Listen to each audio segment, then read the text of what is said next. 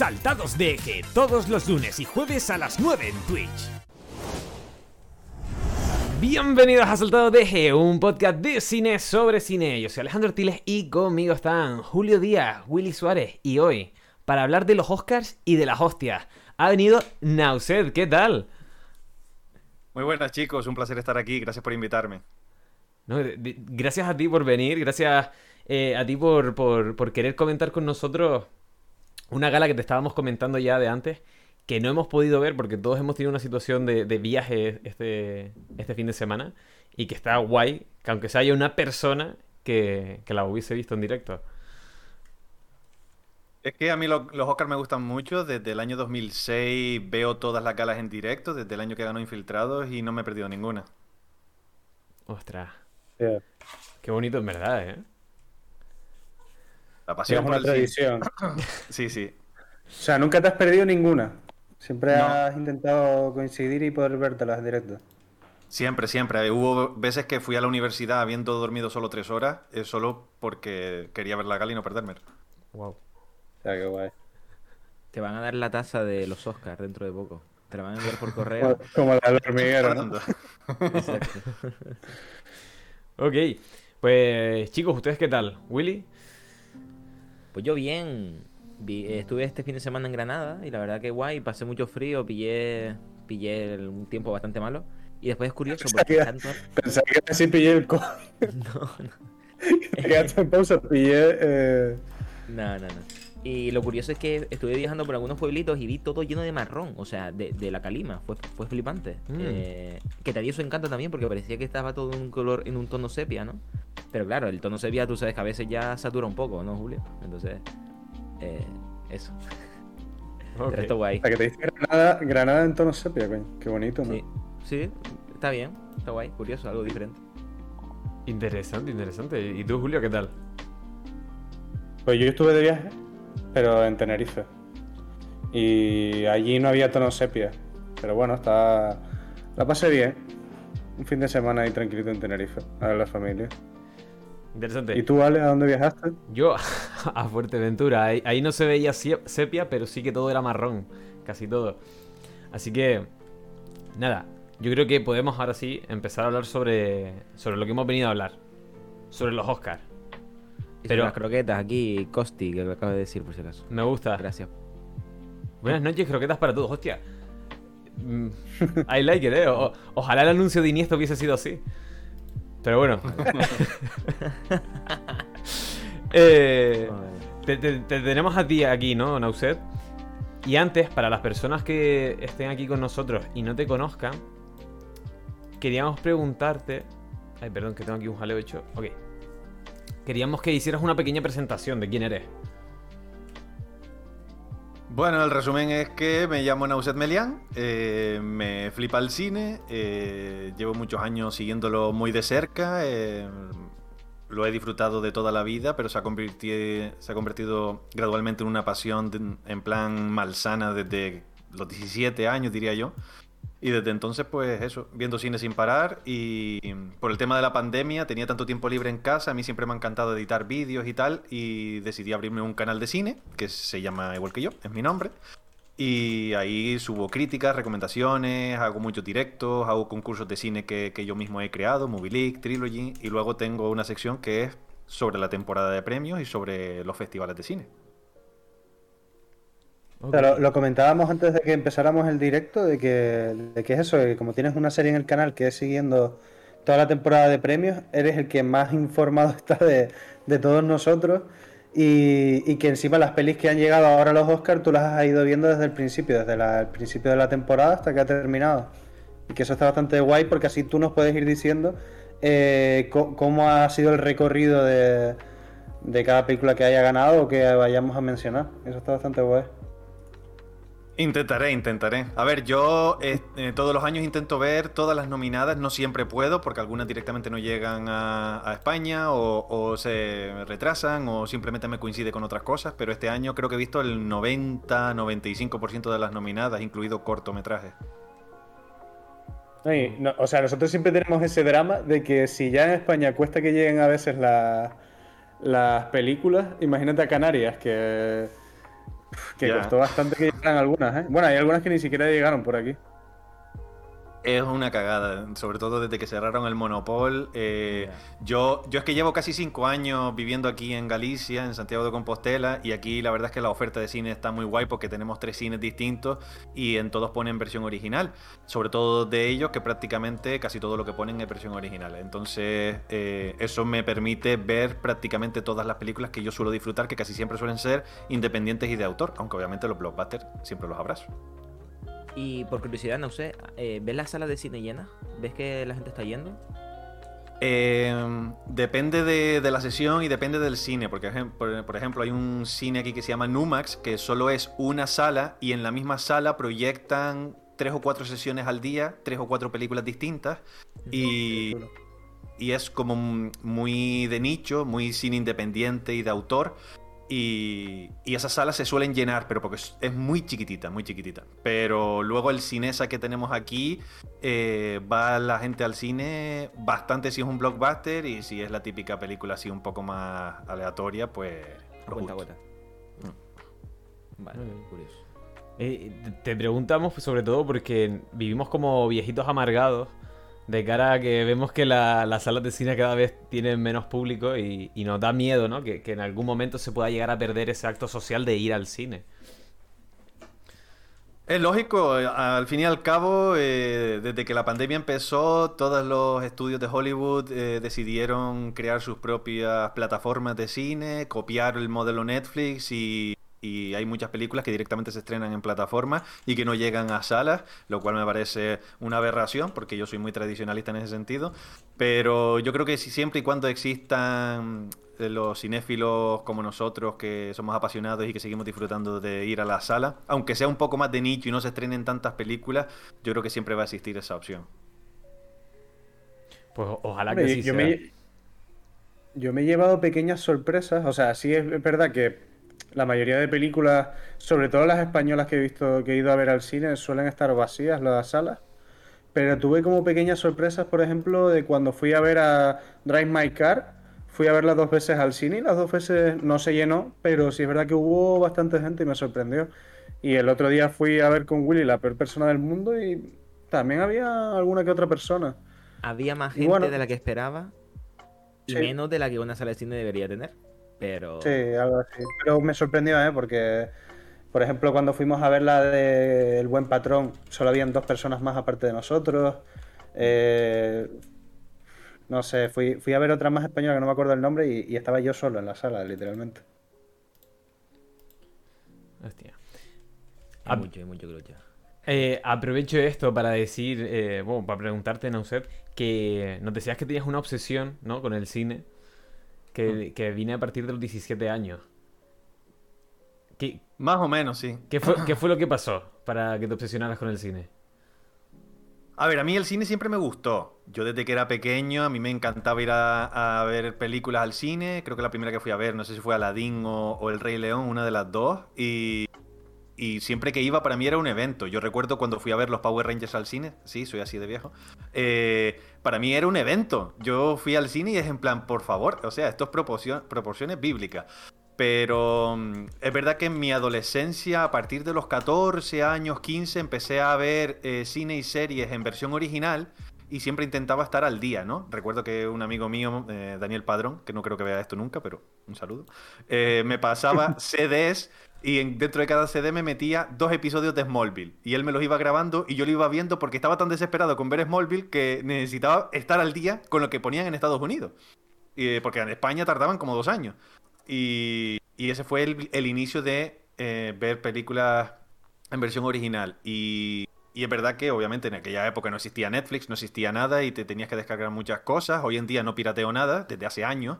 Pero eh, en esa época no había otra opción porque si no, no podía alimentar mi, mi set de, de cine, ¿no? Entonces muchas de las cosas las tuve que ver así. Eh, y yo creo que fue eso, la explosión desde el instante en el que llegó Internet a mi casa, que yo tuve las herramientas para poder acceder a cine que de, de otra forma nunca hubiera conseguido ver. Ok.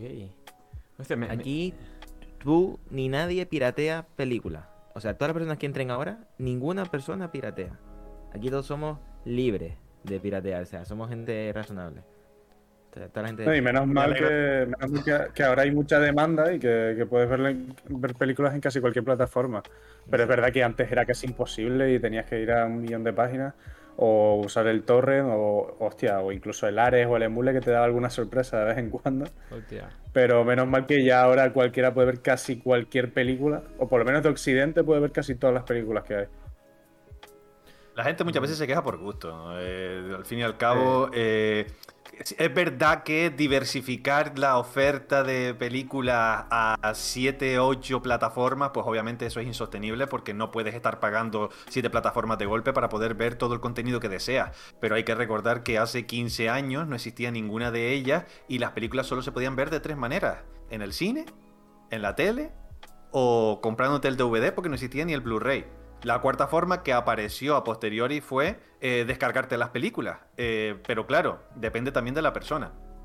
Que un espectador casual se descargue las películas me parece más doloroso porque solo las ven por mero entretenimiento. Pero cuando uno de- verdaderamente quiere ver mucho cine y sabe que no puede porque no hay oferta o no tiene dinero para pagarse 30.000 eh, DVDs, pues al final busca recursos alternativos. Pero en el instante en el que yo, independientemente, eh, pude eh, ir al cine a menudo y, tener plataformas en casa, pues dejé de descargar y, estoy muy feliz de ello.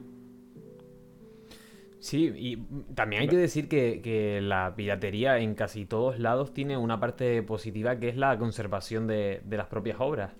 De cara a que a lo mejor hay ciertas cosas que se han quedado casi en el olvido y gracias a que alguien tiene una copia de un DVD que se editó en el año 2003 pero que nadie se acuerda, pues podemos disfrutar de, de ciertas películas, ¿no? Pero, pero sí que es verdad que yo, yo creo que casi todos eh, desde que tenemos como, como podemos acceder, ¿no? gracias a las plataformas y, y demás, eh, podemos acceder a, a cine, series, etcétera, pues yo creo que, que el número de, de piratería se ha, ha disminuido, ¿no?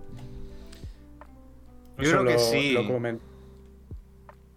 No, que lo que comenta Unai Hu en el, en el chat, que también eh, los videoclubs que había al principio de los 2000, que también es una cosa que por desgracia se ha perdido. Que, a ver, es verdad que es mucho más cómodo utilizar Netflix, ¿no? Pero sí es verdad que tiene como ese, ese componente social y bonito, el, el ir al videoclub a seleccionar la película y alquilarla y tal. Y es una pena, pero que se ha perdido. Casi no quedan videoclubs en España. Alguno que otro sobrevive. Es complicado, es un mercado que ahora mismo eh, la gente prefiere eh, tenerlo todo a un clic y tener que desplazarse a un sitio y eh, pillar el DVD o el Blu-ray de turno y luego tener que devolverlo. Es mucho más fácil simplemente te pilla Disney Plus por 9 euros y tienes acceso a todo su catálogo y, solo tienes que apretar un botón en el mando. Pero es lo que toca, es el tiempo que nos ha tocado vivir. Hostia, antes de pasar ahora sí que sí a, a hablar sobre los Oscars, me parece súper curioso que en el chat, eh, a ver si encuentro el comentario. Eh, no sé si era. No sé si era una Ihu o. No, Costi83 puso que su primera película fue el Batman de Tim Burton, cuando tenía 6 años. Y me resulta muy curioso Hostia. la diferencia de edad que hay en el chat, porque después Pau- Paula LM17 puso que su primera película fue Cars. Ay. ¿en serio? Así En serio que. tampoco, porque Cars en realidad es 2006, por ahí. ¿eh? Sí. Buenos calzoncillos, ¿eh? ¿Cómo? Los calzoncillos de Cars, el meme. Ah, Sí, sí, pero... hostia. Pero bueno, está súper mal metido. Pe- sí. pero después Ihu también comenta que, que, que él fue a ver Tarzán. Supongo que es la de Disney, ¿Cuál fue a ¿no? ver? La- supongo que la de Disney, la del 99. Ah. Hombre, ya que estamos todos, pues la- mi primera fue la de Espantatiburones. Espantatiburón. Que, que creo que... Sí, la de... Sí, sí, sí, sí. ¿no? Que la protagoniza... La protagoniza Will Smith. Aquí, aquí era eh, Emilio. Le, Exacto. le ponía la Ah, voz, no me acuerdo ahora. eh, Fernando, no, siempre me, confundo. ¿Fernando Tejero? Fernando Tejero, sí. Exacto. Así que in- interesante, interesante. Vale, pues ahora sí. Julio, te, te- te dejo a ti por completo todo esto de los Oscars. Que fuiste el que, de Ah, los tres, el que más informado estaba. Bueno, ahora Nauso está mil veces más informado que yo, pero hago un poco de, hago un poco de guía. Eh, antes de entrar en lo que era, en lo que son los Oscars, sí me gustaría para que cada uno mencionara eh, cuál ha sido la, eh, la película de nosotros que más nos ha gustado este año. Y puede ser que no haya estado en los Oscars. O sea, una película que haya sido de la temporada 2020-2021 y que quizás no ha entrado en los Oscars, o sí. Y, que y cuál ha sido la que más nos, nos ha gustado o más nos ha llegado. Y si quieren por empezar, empiezo yo. Y, y en concreto, la que más me gustó este año y la que más me, me llegó al cocoro, por así decir, eh, fue Drive My Car, que esa sí que, que estuvo nominada y se llevó el, el galardón de mejor película de habla no inglesa, que ya la, ya la comentaremos.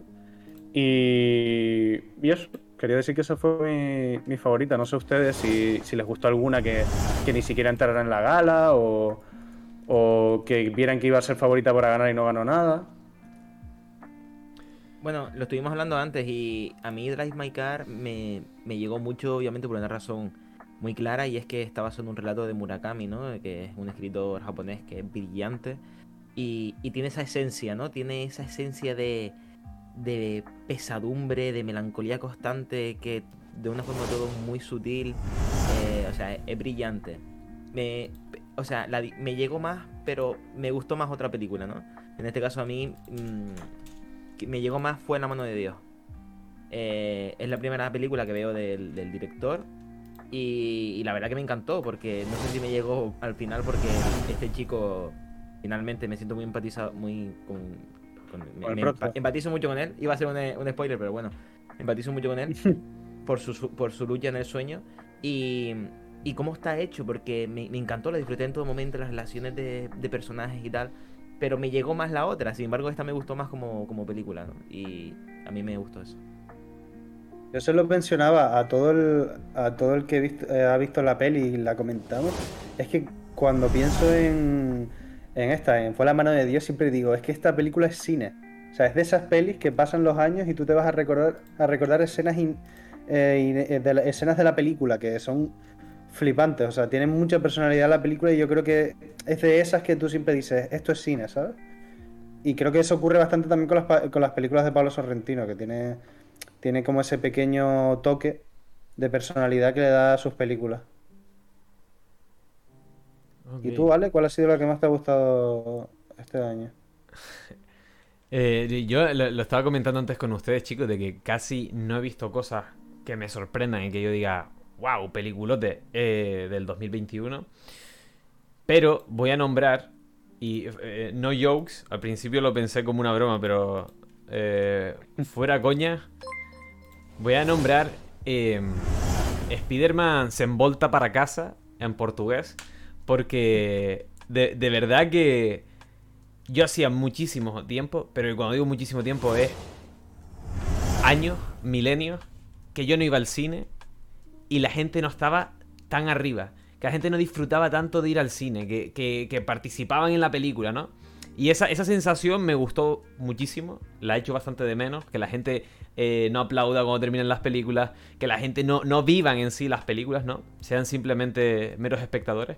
Así que simplemente por el hecho de hacerme recordar todo eso, diría que Spider-Man se envolta para casa. Pero bueno, no Y todo lo que sea la nostalgia, Ale, te, te da duro, ¿eh? Pesadilla con la nostalgia, amigo. es meme ya. Cuéntanos, Nauset, ¿cuál es tu, tu peli favorita del año? Eh, hacerle esa pregunta al cinéfilo siempre es complicado, sobre todo si ves mucho cine durante el año, porque es difícil quedarse solo con una. Eh, yo. ¿Sabes lo que pasa? Que he visto recientemente Coda y La hija oscura de Maggie Gyllenhaal y las dos me han flipado. Flea también me gustó mucho. Eh, y claro, si tuviera que revisar la lista que yo hice el 31 de diciembre con lo mejor del año pasado, pues seguramente esas tres se colocarían en el top 15. Eh, pero de lo que vi el año pasado y que se estrenó el año pasado en España, eh, mi top 5, por decirlo así, la primera quizás es la más polémica de todas porque no se puede considerar a lo mejor una película, es casi más un experimento audiovisual, que es Inside de Bob Burnham, eh, que está disponible en Netflix, que es una especie de... ¿Cómo decirlo? Especial cómico, pero que también es una deconstrucción de su vida eh, y es un musical eh, y él es, es él solo dentro de una habitación eh, hablando sobre traumas pasados y, sobre la sociedad. Y es una locura. Pero si, si decimos, venga, no sé, eso no cuenta, eso no es un largometraje per se, pues diría que las que más me han gustado han sido Más, de Frank Kranz, que todavía no se ha estrenado en España, se estrena el 1 de abril, creo, este viernes. Maravilla. Y la pude ver en el Festival Cine Europa, que es el festival de cine de aquí de Santiago de Compostela. Luego Malcolm and Marie, eh, que está disponible en Netflix, película de Sam Oh. Levinson con John David Washington y Zendaya. Locura. Y luego ya por último diría Spencer de Pablo Larraín y El último duelo de Ridley Scott. Esas me parecen de las películas más redondas que he visto este último año y poco. Sí, es verdad que Spencer, por ejemplo, es una de esas pelis que nunca llegó aquí a, a Canarias. O por lo menos ni nos enteramos. Qué Que me acuerdo que, que la estuve buscando y de repente veo, no, se había estrenado en España ya hace unos meses y era como, ¿en serio? Y me la, me la perdí y encima me llamaba muchísimo la atención por la, por la fotografía. Está grabada en 16 milímetros y está bastante curioso. Está muy guay. Es, es una gran película. Pablo Larraín siempre hace cine muy chulo y, y la verdad es que es una película. Es un biopic muy poco convencional. Si, si por casualidad vieron Jackie, que es su película anterior con Natalie Portman, es muy de ese rollo, en plan persiguiendo a la protagonista, muchos planos cercanos y es súper elegante, tira mucho de, de travelings laterales y a mí me flipó, me flipó. No, ¿Y no me gustaría. Ay, perdón, no me gustaría Sí, dejar sí, sí. esta- No me gustaría dejar ahí eh, la, perso- la peor persona del mundo, porque la Julio y yo la vimos hace poco. Y es que, es que me dicen, eh, fue la mano de Dios y la peor, y la peor persona del mundo, y, y tengo dudas, ¿no? Porque la, la peor persona del mundo me parece brillante, o sea, no sé si es porque me, me toca mucho la patata, porque es un estilo de cine que a mí me encanta, pero creo que está muy bien conseguido la, creaci- la creación de personajes y, y cómo retrata el amor de una forma tan realista y tan mágica a la vez. Y, y es flipante, la verdad. ¿eh? Y encima es Noruega, ¿no? Que, Eh, sí, creo que sí. que, que Sí, hace sí, mucho frío allí y no y da igual que haga mucho frío, que las relaciones son iguales. Así que... Sí, No sé eso, si la eso es una de las cosas que eso es una de las cosas que me gustaba de la peli, que era como, a ver, tampoco hay tanta diferencia, al fin y al cabo es, es un país occidental y nosotros estamos en otro, ¿no? Pero me era como alguien, e- es eso bonito del cine, ¿no? De que alguien de Noruega te está contando una historia y tú que estás en Canarias te sientes identificado con, con ella. Y que eso es propio de la magia del cine y es bastante bonito. ¿Te gustó Nauset? ¿La pudiste ver? Sí, sí, sí, se estrenó aquí también en el Festival Cine Europa y la verdad es que me encantó. Tengo problemas con el final porque me parece un poco abrupto, no vamos a spoilear nada, obviamente, por si acaso que la gente del chat no lo haya visto, pero en líneas generales es que uno de mis mm, géneros favoritos probablemente es el romántico y las disfruto mucho la- ese tipo de películas y sobre todo si tiran por el drama, pues me encantan y la película la verdad es que es muy original. Sí, es original y está en su punto, no, no, no se pasa ni, ni arriba ni abajo, ¿no? Se mantiene una línea bastante guay. Y, y, y a, mí, a mí, bueno, hubo momentos que miraba a Julio o no paraba, no paraba de, de- de quitar los ojos de la pantalla sin tener la sensación de que parece que no pasa nada. ¿No? Que ta- necesitamos muchas veces que pasen muchas cosas o que le pase un conflicto súper gordo a un protagonista y un conflicto amoroso pues puede ser muy gordo también, ¿no? Está en. eh, la peli sigue en Yelmo, ¿eh? Para la gente de, de Canarias, si quiere. Si hay gente aquí que la quiere ir a ver. Que está en Yelmo Cine. Supongo que en Tenerife, Gran Canaria y alguna isla más podrán ir a verla seguro antes de que se termine. Y Nauset, lo que te iba a preguntar, y bueno, y también para que respondieran los demás. ¿Qué te ha parecido el nivel de las nominaciones de este año? En plan, ¿crees que este año en los Oscars hay un nivel gordo de, de las películas que están nominadas o que es más o menos flojito? Supongo que depende de cómo lo veas. Si hablamos a nivel general de todas las categorías y abarcamos absolutamente todo, creo que el nivel es bueno. No es espectacular, no es de mis favoritos, no es un 2010 cuando eh, coincidió Toy Story 3, Inception, la red social, el cisne negro, etcétera, etcétera. Pero sí que me parece un año digno. En mejor película sí que me parece un año flojito. Creo que hay tres o cuatro grandes películas, pero luego hay otras tres o cuatro que la verdad es que no, no pintan nada ahí y me da pena. Es más, eh, creo que estos últimos años la categoría de mejor película internacional eh, es mejor que la de mejor película. Sí, eso, iba a comentar porque incluso iba a decir de, de... Bueno, iba a decir de empezar por ahí, pero iba a empezar mejor por, por otra... Por otro de los premios, pero podemos empezar por el premio de Mejor Película Internacional y comentar eso, de que creo que ya lleva ya varios años en el que las películas que están nominadas a Mejor Película Internacional tienen quizás un nivel... Ah, bueno, al fin y al cabo todo esto es subjetivo, ¿no? Pero que dan la sensación de que tienen un nivel superior a las películas hollywoodienses. O sea, ya ocurrió con Parasite, que al final se llevó las dos. Mejor película internacional y, mejor película. Y yo creo que este año se, vuelve a repetir un poco eso, ¿no? De que yo veo en las nominadas de mejor película internacional a Fue la mano de Dios, eh, La peor persona del mundo y Drive My Car. Y es que me parecen que esas tres me parecen las mejores películas que hay en, la, en toda la gala. Sí, es verdad que no las he podido ver todas, pero no sé, me parece que tienen un nivel bastante, bastante grande. No sé si coincides en lo mismo que yo. Totalmente de acuerdo. Eh, a mí Drive My Car me flipa.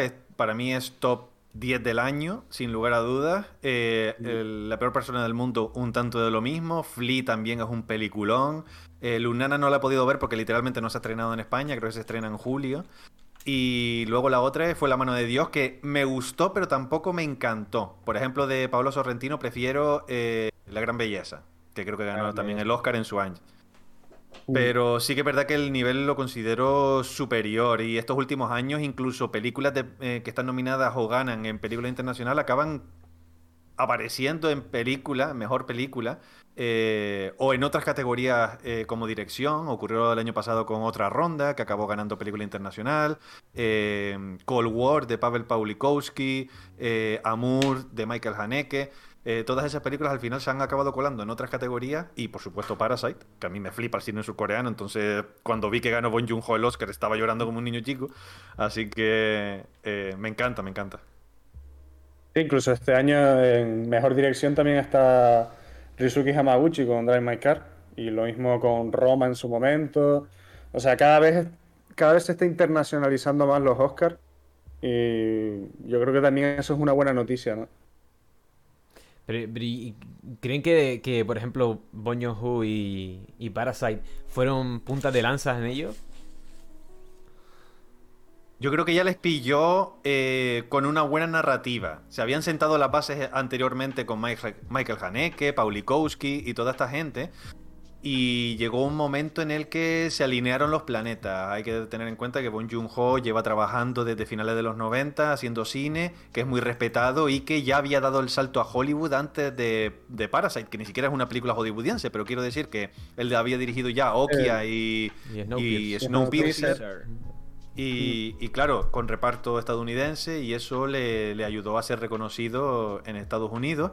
Y luego con Parasite eh, yo creo que fue como un efecto bola de nieve, ¿no? Ganó en el Festival de Cannes la Palma de Oro y desde entonces fue considerada la mejor película del año, arrasó en la temporada de premios y aunque no era la favorita eh, al principio, bueno, realmente no era favorita tampoco al final, llegó con muchísima fuerza a la gala de los Oscars. Y aunque no ganó el PGA, porque lo ganó en 1917, la de San Méndez, eh, estaba, todo, estaba el run run ese de Parasite puede hacer grandes cosas. Lo que nadie se esperaba es que iba a ganar cuatro. Incluso Parasite, lo bueno, lo bueno que tenía Parasite, y te, y te continúas tú, Willy, perdón, es que encima Parasite tenía algo bueno que muchas veces lo que pasaba con Haneke o Paulikowski o, estos cineastas europeos, por ejemplo, es que lo que consiguió Parasite es que unió al público convencional con el, con el cinéfilo, ¿no? Hizo una historia que mezclaba las dos cosas, que te podía entretener y gustar y que sirviera para todos los públicos. Y al final hizo que mucha gente... Eh, creo, que eso añadió a la bola de nieve de, de Parasite cuando llegó a los Oscars. Es accesible. Eh, eh. Sí, es muy accesible. Yo quería, quería comentar que siempre surge el debate de con los Oscars si tienen mucha, mucho que ver alguna, algunos premios con decisiones mediáticas. Y, tú que te has empapado de varias, no sé si tienes esa opinión o la contraria. Que a veces interesa dar premios a uno o a otros más que la calidad en sí, no lo sé.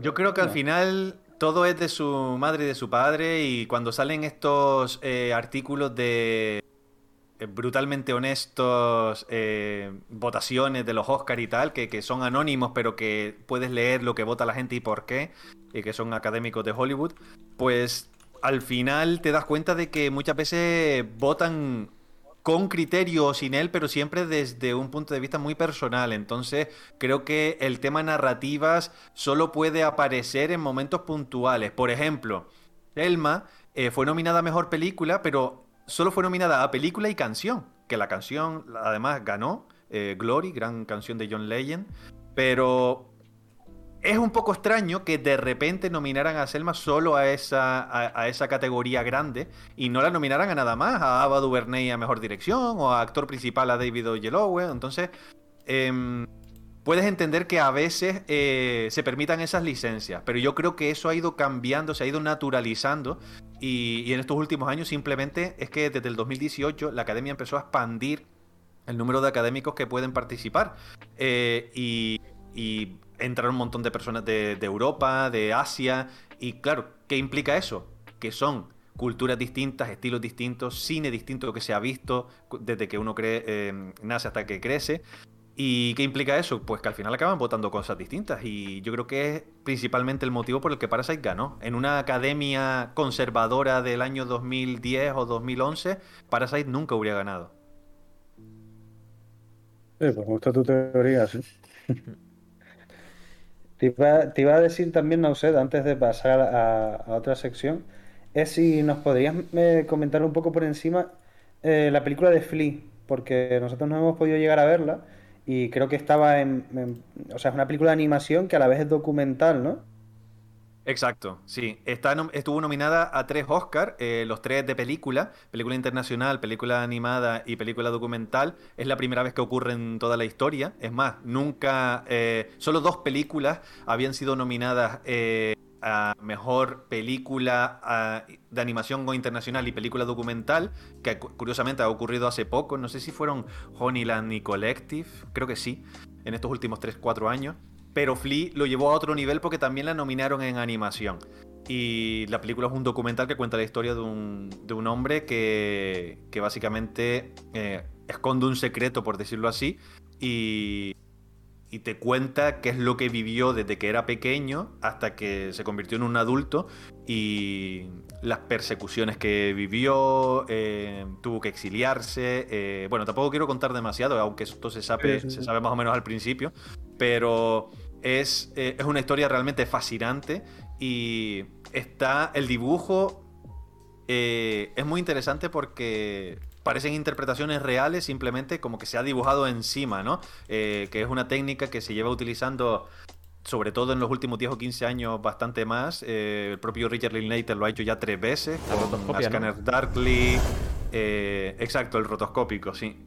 Eh, lo ha hecho ahora con la nueva que, ha estrenado, Apolo 10 y medio, que, habla sobre su infancia y tal, y también lo hizo con Waking Life hace como 15 años o 20.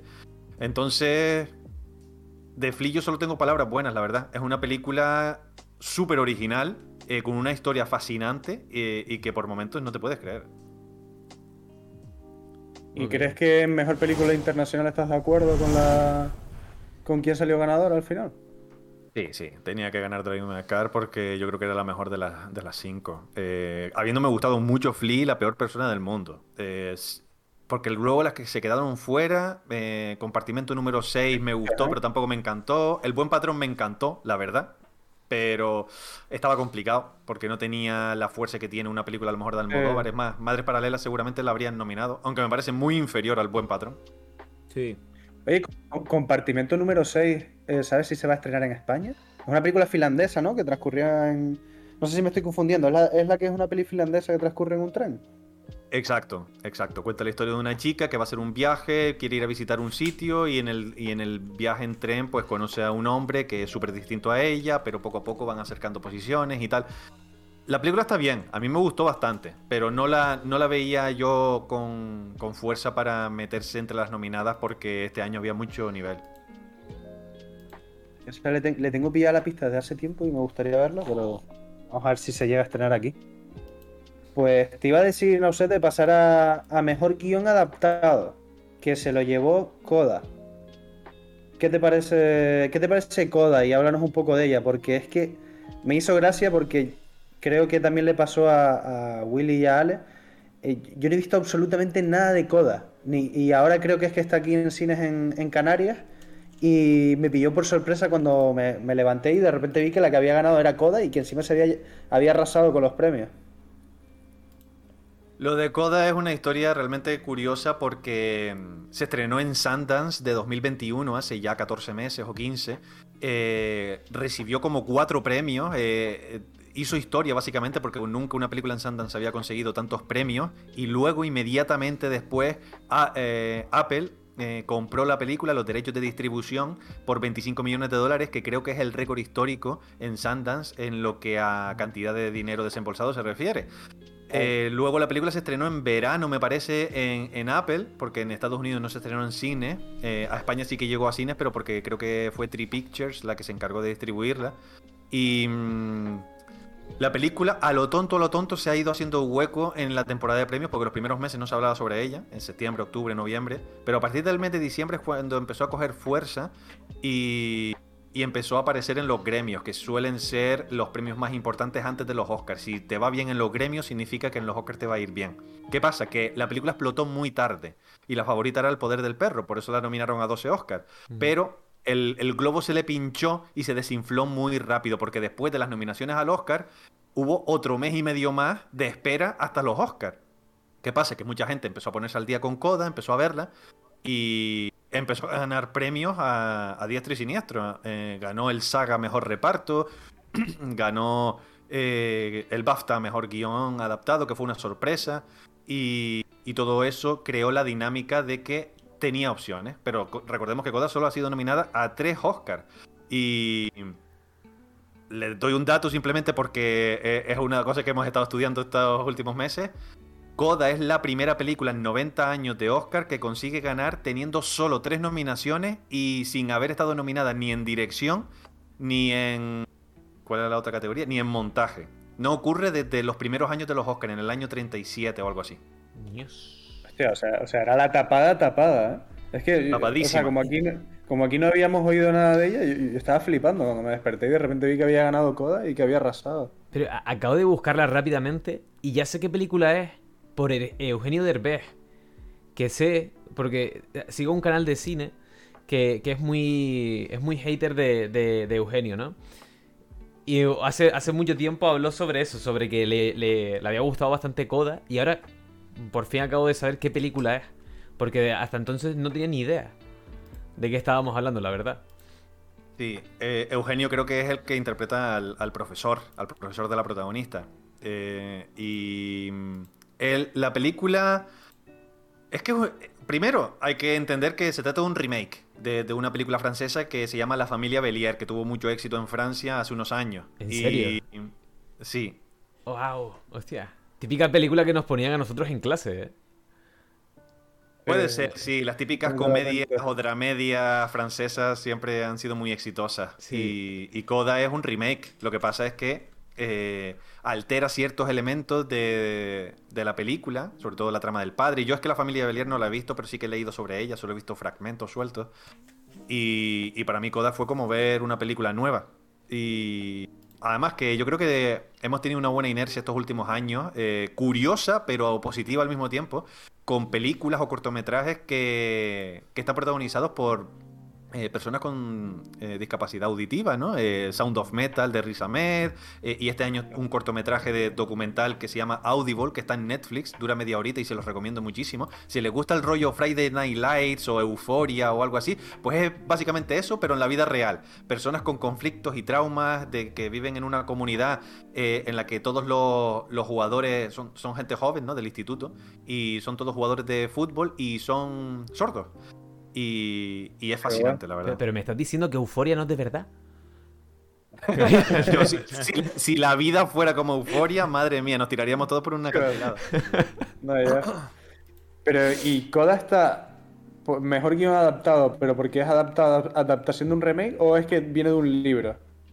Hasta donde no yo sé, queda- es adaptación de la familia Belier, que es una película que ya existe. Lo mismo ocurrió con Ah. Infiltrados, que era una eh, adaptación y William Monaghan ganó guion adaptado porque adaptaba la película hongkonesa Guión Infernal Affairs. Claro, claro, sí. Y bueno, yo, yo revisaba esta sección y decía, hostia, yo creo que es súper complicado escoger a alguien. Creo que la única película que no vi de aquí era Coda y La hija oscura, que ya mencionaste que te, que te gustó, pero cuando estando Dune, Drive My Car y El Poder del Perro, la verdad que yo no me esperaba que Coda se fuera a llevarla de me- mejor guion adaptado. No sé si para ti fue lo correcto o crees que otra estaba mejor adaptada que esa. Yo creo que de las cinco nominadas, probablemente los mejores guiones son los de Drive My Car y La hija oscura. Eh, y ¿qué pasa? Que La hija oscura es una película que apenas recibió nominaciones, eh, más allá de las dos actrices y, y el guion. Y mm, Drive My Car ya la sorpresa es que la nominaran a cualquier otra cosa que no fuera película internacional. Y al cabo colándose en cuatro categorías. Pero lo lógico es que hubiera ganado el poder del perro, que era la favorita. ¿Qué pasa? La academia vota con el voto preferencial, que lo estableció hace ya, pues, no lo sé, unos 10, 15 años. Y con el voto preferencial, básicamente la película que suele ganar es la película de consenso. A lo mejor no la que despierta más pasiones, sino la que divide menos. Si, si la película recibe muchas votaciones altas, aunque no sea números 1, porque votan de 1 a 10, si son 10 nominadas, pues, pues al final va a ganar la que tenga muchos 2, muchos 3, muchos 4. Pero si hay una película que tiene muchos 1 y muchos 10, pues esa no va a ganar. Porque despiertan muchas pasiones enfrentadas. Y eso es lo que ocurrió, yo creo, con el poder del perro. Hay gente a la que la aburrió y no la votó. Claro. Eh, decía Costi83 en el chat que Now es una fuente de sabiduría cinéfila. Un saludo para todos los del chat. Costi, Unai, Iker, que, que todos eh, participan activamente en el canal y son unos cracks. Qué grande. Yo, yo me siento como uno de ellos ahora mismo, porque yo, yo suelo hablar bastante también y estoy aquí como, como empapándome de todo. Y hay una cosa que me, que me flipa, no sé, que te quería comentar, que parece como que hay cierta estrategia, ¿no? Ya como desde un punto de vista ya más creativo, de presentarte a festivales, ¿no? Que también incluso en el momento en el que lo presentas y la forma en que lo presentas, igual te puede condicionar a conseguir un premio, ¿no? Dependerá de lo que desees conseguir. Por ejemplo, cuando Hong Sang-soo, el director surcoreano, presenta una película en Cannes o, o Berlín, nunca va a presentarla porque quiere ganar un Oscar, porque sabe que no va a llegar. Algún año llegará, seguramente, porque suele hacer cine que, que, que es cine de autor que suele gustar mucho, aunque la verdad es que un cine bastante complicado. Eh, ahora mismo estará Iker seguramente en el chat diciendo introducción es una puta mierda, pero hace, hace cine interesante. Eh, ¿Qué pasa? Que... mm, es verdad que eh, hay películas que funcionan en festivales y fuera de ellos, pero suelen ser anomalías. Por ejemplo, creo que solo dos películas en la historia han ganado la Palma de Oro y luego acabaron ganando el Oscar. Y una de ellas fue Parasite. Pero eso es la excepción, no es la norma. Así que ganar en festivales de cine nunca te asegura que consigas ganar eh, en otras cosas. Cosas que a veces ocurren. En el Festival de San Sebastián, eh, Jessica Chastain ganó la Concha de Plata a Mejor Actriz y acabó ganando el Oscar. Penélope Cruz ganó la Copa Volpi a Mejor eh, Actriz en Venecia y acabó siendo nominada. Pero eso no siempre ocurre. Hay muchas veces en las que esas personas no, o películas no acaban llegando a los Oscars. Es que realmente un festival y un laurel es una etiqueta para diferenciar de tantas miles y pelis que hay, de decir, oye, esta peli destaca por esto y este colectivo ha decidido que destaque por esto, ¿no? Y de tanta variedad que hay, pues a mí me ayuda y yo creo que nos ayuda a todos a, hacerlo. Y yo creo que también de co- comunicarlo, porque yo, yo creo que nosotros somos más conscientes de los festivales porque nos estamos metiendo en ese mundillo, pero la gente de fuera dirá, un laurel de mm, Venecia, me la suda, no tengo ni idea. Pero hay un por qué no y, y yo creo que deberíamos valorar también esas etiquetas que se ponen que, que elevan el, pro- el- el proyecto a otro nivel, bajo mi punto de vista. Los festivales lo que hacen principalmente es dar visibilidad a las películas. Es más, muchas veces gracias a, a los mercados que hay dentro de los propios festivales, las películas son compradas y distribuidas en distintos países, ¿no? Pero sobre todo el festival lo que genera es visibilidad y, y la posibilidad de que esas películas luego puedan verse en cine. Eh, si Parasite no se hubiera comido una mierda en Cannes, pues seguramente, o, o- o hubiera gustado menos, pues seguramente no hubiera tenido eh, tantos meses en España en el top 10 eh, de la taquilla, que eso nunca ocurre para una película surcoreana. La última película de Park Chan-wook, The Handmaiden, en España no sé, no me acuerdo cómo se llama. Es la, la La doncella. doncella. La doncella, la doncella. Solo se estrenó con 10 o 12 copias, eh, que, que- que a mí me parece una aberración, me parece una vergüenza, porque Park Chan-wook me parece uno de los mejores directores del planeta. Pero afortunadamente, poco a poco, esa narrativa va cambiando y gracias a la victoria de, de Parasite, pues más cine asiático y sobre todo surcoreano, pues va teniendo más espacio en la sala. Y eso es lo que genera un festival. Cuando superen la barrera de los subtítulos, disfrutarán del cine. No, algo así decía. Gran frase, sí, señor. Y tiene, toda la razón del mundo. Yo creo que estoy encontrando ya a alguien que me voy a traer al especial de películas surcoreanas. ¿eh? Por fin veo a alguien que, creo que sabe mil veces más que yo de películas eh, surcoreanas y me alegra escuchar que digas un montón de ejemplos de, de pelis de ellas y directores. Yo, a mí me encanta el cine surcoreano. He visto unas 90 o 100 películas surcoreanas y, y- y siempre intento consumir más y más. Eh, y siempre estoy recomendando las películas surcoreanas de Lee Chang-dong, de Park Chan-wook, de Bong Joon-ho, de Kim Ji-woon. Eh, eh, son, son tantas y tan buenas. A mí me parece uno de los, eh, de los mejores países del planeta haciendo cine ahora mismo junto con Estados Unidos. Es que me, me pasa eso de que, de que al fin y al cabo acabo viendo más películas asiáticas, sobre todo las de Corea del Sur son las que más me gustan, pero las de Taiwán también me, me mola el estilo que suelen darle. Y, y sí, tiene como. Co- Corea tiene como eso. Creo que son capaces de, de- de enseñar, de hacer películas sin tapujos y, y, y de una manera diferente que tiene su, su encanto. Y, y están bastante guay. Son muy arriesgadas, no tienen miedo a, a matar al protagonista ni, ni a terminar en tragedia. Son películas muy duras. Sí, sí, me encanta. Mejor guion original. Háblanos de Belfast, Nausel.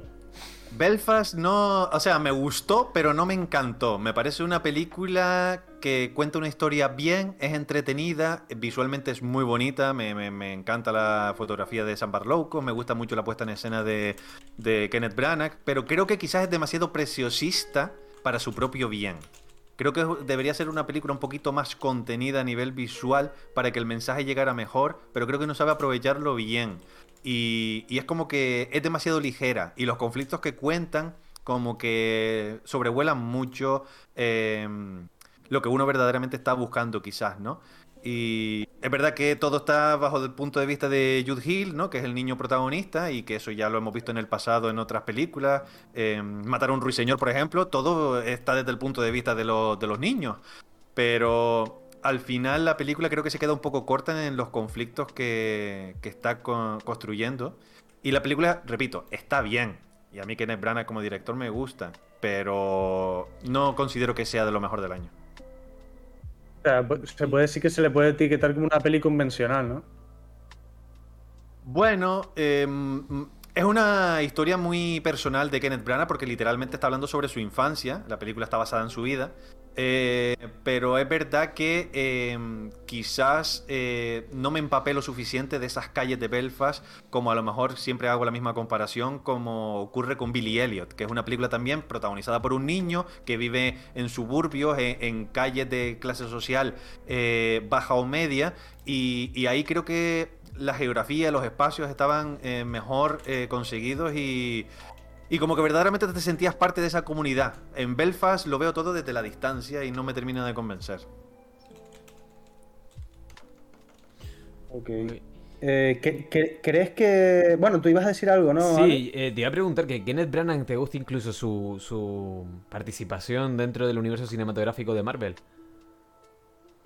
A mí sí, a mí Thor, eh, que fue la que él dirigió, me gustó. Es verdad que toda la parte de Nuevo México no me termina de, convencer, me parece un poco más rudimentaria, pero toda la parte de Asgard me, me gusta mucho. Eh, es verdad que también Kenneth Branagh se vende mucho, eh, porque ha hecho películas así más reguleras, la de Jack Ryan la terminé de ver y la olvidé. La de Artemis Fowl ni me he acercado a ella porque tiene pinta de que es malísima.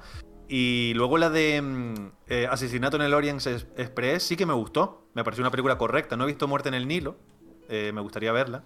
Pero es verdad que estos últimos 20 años ha dejado Shakespeare a un lado y de repente su carrera ha subido y bajado. Ok. No, interesante porque eh, creo que de, de las pocas películas de Marvel, bueno, de las pocas, bueno, sí, de las poquitas películas de Marvel que en ciertas cosas dices, hostia, aquí hay alguien que está detrás que no, no es plano contra plano, pasamos a lo siguiente, ¿no? Eso creo que lo ha ido mejorando Marvel con el tiempo, porque es verdad que hubo ahí una época en la que quizás las películas le faltaban un poquito de personalidad, pero creo que con la llegada de James Gunn, de los hermanos rusos, De eh, Taika. Taika Waititi, por supuesto. Eh, al final, eh, eso hizo que Marvel fuera un poco más diversa y nos regalaran películas bastante distintas, ¿no? El propio Ryan Coogler con Black Panther. Eh, y se agradece que no sea todo el rato la misma fórmula. Aunque mucha gente diga que todas las películas de Marvel son iguales, pero bueno, yo no estoy de acuerdo. Y, también te, iba a preguntar, Nao, y, pasábamos a la siguiente, es que si estás de acuerdo con este premio o si quisieras mencionar a, las demás nominadas, que me parece que, que, esta sección también era bastante complicada de escoger. Mi predicción era Belfast, pero no las tenía todas conmigo, porque honestamente pensaba que también podía ganar Licorice Pizza, eh, o incluso No mires arriba. Eh, pero Licorice Pizza dividió bastante, fue nominada solo a tres Oscars, película, dirección y guion. Y, por ejemplo, eh, Belfa fue nominada a 7 Oscars, ¿no? Entonces se nota que a la academia le gustó eh, bastante más que, que Licorice Pizza. Eh, la peor persona del mundo, ya la nominación era una victoria para sí misma. Y no mires arriba. No, no, no hablo del método Williams porque me parece una película más convencional, aunque a mí me gustó mucho, pero es mucho más convencional que las otras. Pero no miras arriba, yo tengo bastantes problemas con esa película y, además ya Adam McKay ganó el Oscar con La Gran Apuesta y no se lo iban a dar por una película que ha dividido mucho más. ¿Y consideras que No mires arriba tiene un buen guion? ¿A ti te gustó? Porque está la gente muy dividida, a algunas le parece como demasiado burda y hay otros que sí les ha gustado cómo, cómo la ha llevado McKay. A mí me gustaron más sus dos anteriores películas, La Gran Apuesta y Vice. Eh, Don't Look Up creo que empieza bien, pero es como que es la misma broma todo el rato, durante dos horas y media. Y luego hay algunas subtramas que la lleva por caminos que a mí personalmente no me gustan. La trama de DiCaprio me gusta el arco del personaje, pero no me gusta el conflicto que le introducen para que él haga el cambio. Eh, me parece muy tópico que caiga en ese tipo de cosas. Y luego es eso, es todo el rato eh, Donald Trump la película, pero Meryl Streep es la presidenta de los Estados Unidos. Y entonces, ya yo sufrí lo suficiente con Donald Trump durante cuatro años como para tener que ver dos horas y media de película con, bromas que ya estamos, estábamos viendo en Twitter todos los días por el propio presidente. Entonces, se me quedó como caduca eh, en el momento en el que se estrenó. a, mí me últimamente me, encantan las pelis de Adam, de Adam McKay y, tienen, tienen como ese rollo americano que está bastante guay y siempre me suele molar bastante el montaje que suele tener en sus películas. Sobre todo en Vines, que tiene, tiene varias perlitas. La verdad que yo creo que es bastante recomendable su cine. En este creo que el montaje no, no funcionaba tan bien. No creo que la película fluyera de la misma manera. Pero sí que es verdad que en La Gran Apuesta y Vice el montaje estaba mejor. Hay gente a la que no le gusta ese tipo de montaje, pero a mí no me molesta. Pues pasamos a lo más flojo para mí ya, en plan de... Creo que las nominaciones que quedan de las importantes para mí ya... Creo que las que eran más difíciles de, de vaticinar o que creo que están bastante reñidas eran las que acabábamos de hablar. Y mejor actor principal, hablemos de, de Will Smith. Mm. Mira, ¿Podemos hablar, primero de, ¿Podemos hablar primero de la polémica y después de los premios? O bueno, como tú desees, primero los premios o después la polémica. Como ustedes quieran. A mí me gustaría, a mí me gustaría preguntarte, sé, ¿cómo fue ese momento en el cual tú ves a, Will Smith sin tener ni idea de lo que iba a pasar, levantándose? O sea, ¿cómo te, describe ese momento, por favor? Que lo viste en eh, es verdaderamente curioso porque luego he estado viendo otros directos de otros canales amigos y tal, y me he dado cuenta de que fui de los pocos que se dio cuenta de que era en serio desde el principio, porque mucha gente decía, ah, esto es un gag, esto está todo preparado y tal, pero yo en el instante en el que Will Smith se sentó dije, Will Smith está enfadado. Sea, a mí me flipa Will Smith. Cuando yo era joven, era uno de mis actores favoritos. Yo me vi el, Príncipe de Bel Air una y otra vez sin parar. Eh, iba a ver todas sus películas al cine. Yo, Robot, Hancock, que yo qué sé, El Busca de la Felicidad, las veía todas en el cine. Eh, ¿Qué pasa? Que mm, de repente, cuando yo veo que le, da el bofetón, como lo ves así como muy rápido, y ya como parecía que se estaba preparando eh, Chris Rock, pues parecía que no le había tocado. Entonces dije, ah, no, es una coña. Simplemente hizo, le hizo como que le pegaba para, para, que se callara de hablar de su esposa. Pero luego cuando empezó a gritarle desde el asiento, dije, no, no, no, esto, esto es de verdad, esto es de verdad. ¿Sabes? El lenguaje corporal es lo que me decía. Y, y la verdad es que me dejó muy mal cuerpo. Eh, y a ver, el resumen es que a Will Smith se le peló el cable, se le fue la puta olla y eso no debería haberlo hecho. La violencia jamás está justificada y, cometió un error que puede haber dañado su carrera a corto o medio plazo como mínimo, casi con total seguridad. Menos mal que se ha disculpado, tanto en la gala como en Instagram. Eh, y a ver, es verdad que todo el mundo comete errores, pero yo qué sé, yo soy una persona pacífica.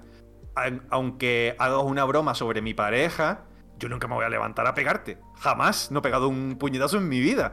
Entonces está claro que hay algo a nivel psicológico que empujó a Will Smith a hacer eso. No sé por qué. Si por ir de gallito, como decía Iken en el directo, eh, o qué, o masculinidad tóxica, eh, puede ser. Eh, y te digo, creo que no hay defensa posible. pero si compartimentalizamos y dejamos eso a un lado, creo que también que Chris Rock patinó. porque no sé si lo hizo consciente o inconscientemente, pero yo creo que Will Smith saltó, que no debería haberlo hecho, vuelvo y repito, para que no haya polémicas, pero creo que Will Smith saltó porque entendió que se estaba riendo de una enfermedad que tiene la mujer, porque la mujer padece de alopecia. Y, y por eso se ha rapado la cabeza, no por un look que ella quiera mostrar, sino porque verdaderamente se le está cayendo el pelo y, y por eso se la ha rapado. Entonces Chris Rock hizo una broma sobre la teniente O'Neill, que por cierto se ha confirmado de que esa broma se la inventó en el momento, lo ha improvisado, no estaba en el guion. Y entonces, claro, eh, yo creo que Will Smith sintió que literalmente estaba ofendiendo la condición médica de su esposa y por eso petó.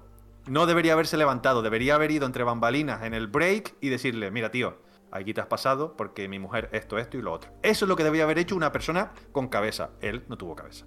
Bueno, incluso yo llegué a pensar que, que incluso podría llegar a entender que desde el asiento le dijera lo, que le dijo.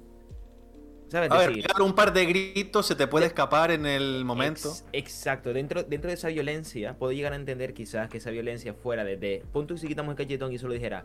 Eh, que los, tres gritos, y dentro de un momento de rabia, lo puedo llegar a entender. Que bueno, ahí, ahí está el debate de si está justificado o no en el momento y tal. Eso sí lo puedo llegar a entender. Pero ya al levantarse hay, una, hay un acto eh, de acercarse y hacerlo.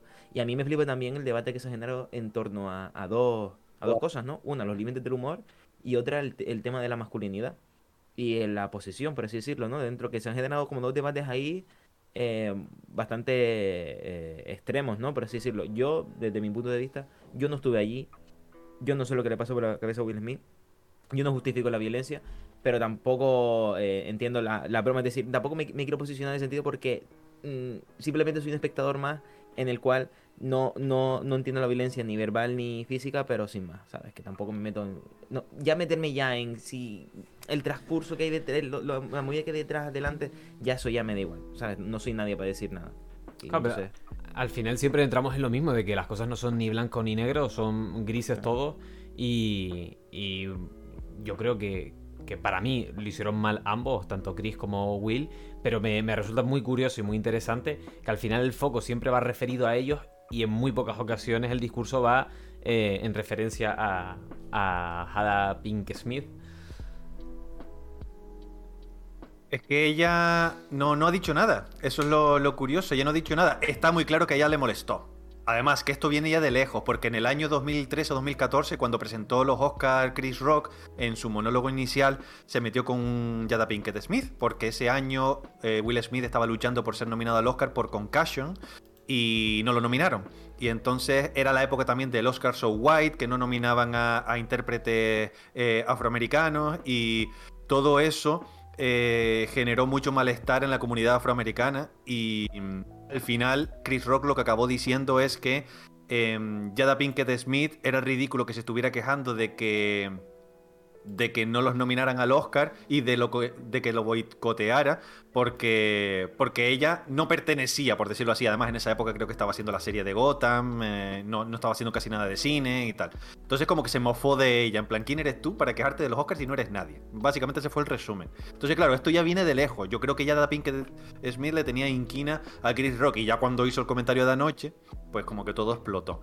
Eh, pero yo creo que eh, lo de Will Smith, digamos lo que digamos, no tiene justificación ninguna. Nunca pegas a nadie porque se ría de ti.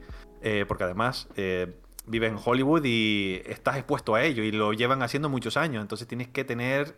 No puedes tener piel fina.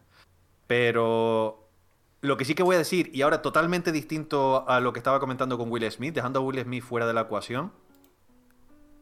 Yo no quiero ponerle límites al humor, excepto cuando se trata de reírse del físico de una persona. Eso es algo que a mí nunca me ha gustado. Siempre me pone muy nervioso y creo que en el instante en el que eh, hables del físico de una persona, ya no le puedes dar una vuelta a esa broma, porque literalmente estás hablando de una realidad.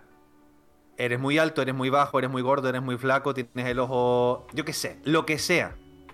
En el instante en el que te metes en el físico de alguien, creo que no estás haciendo partícipe a la persona de la que te estás riendo.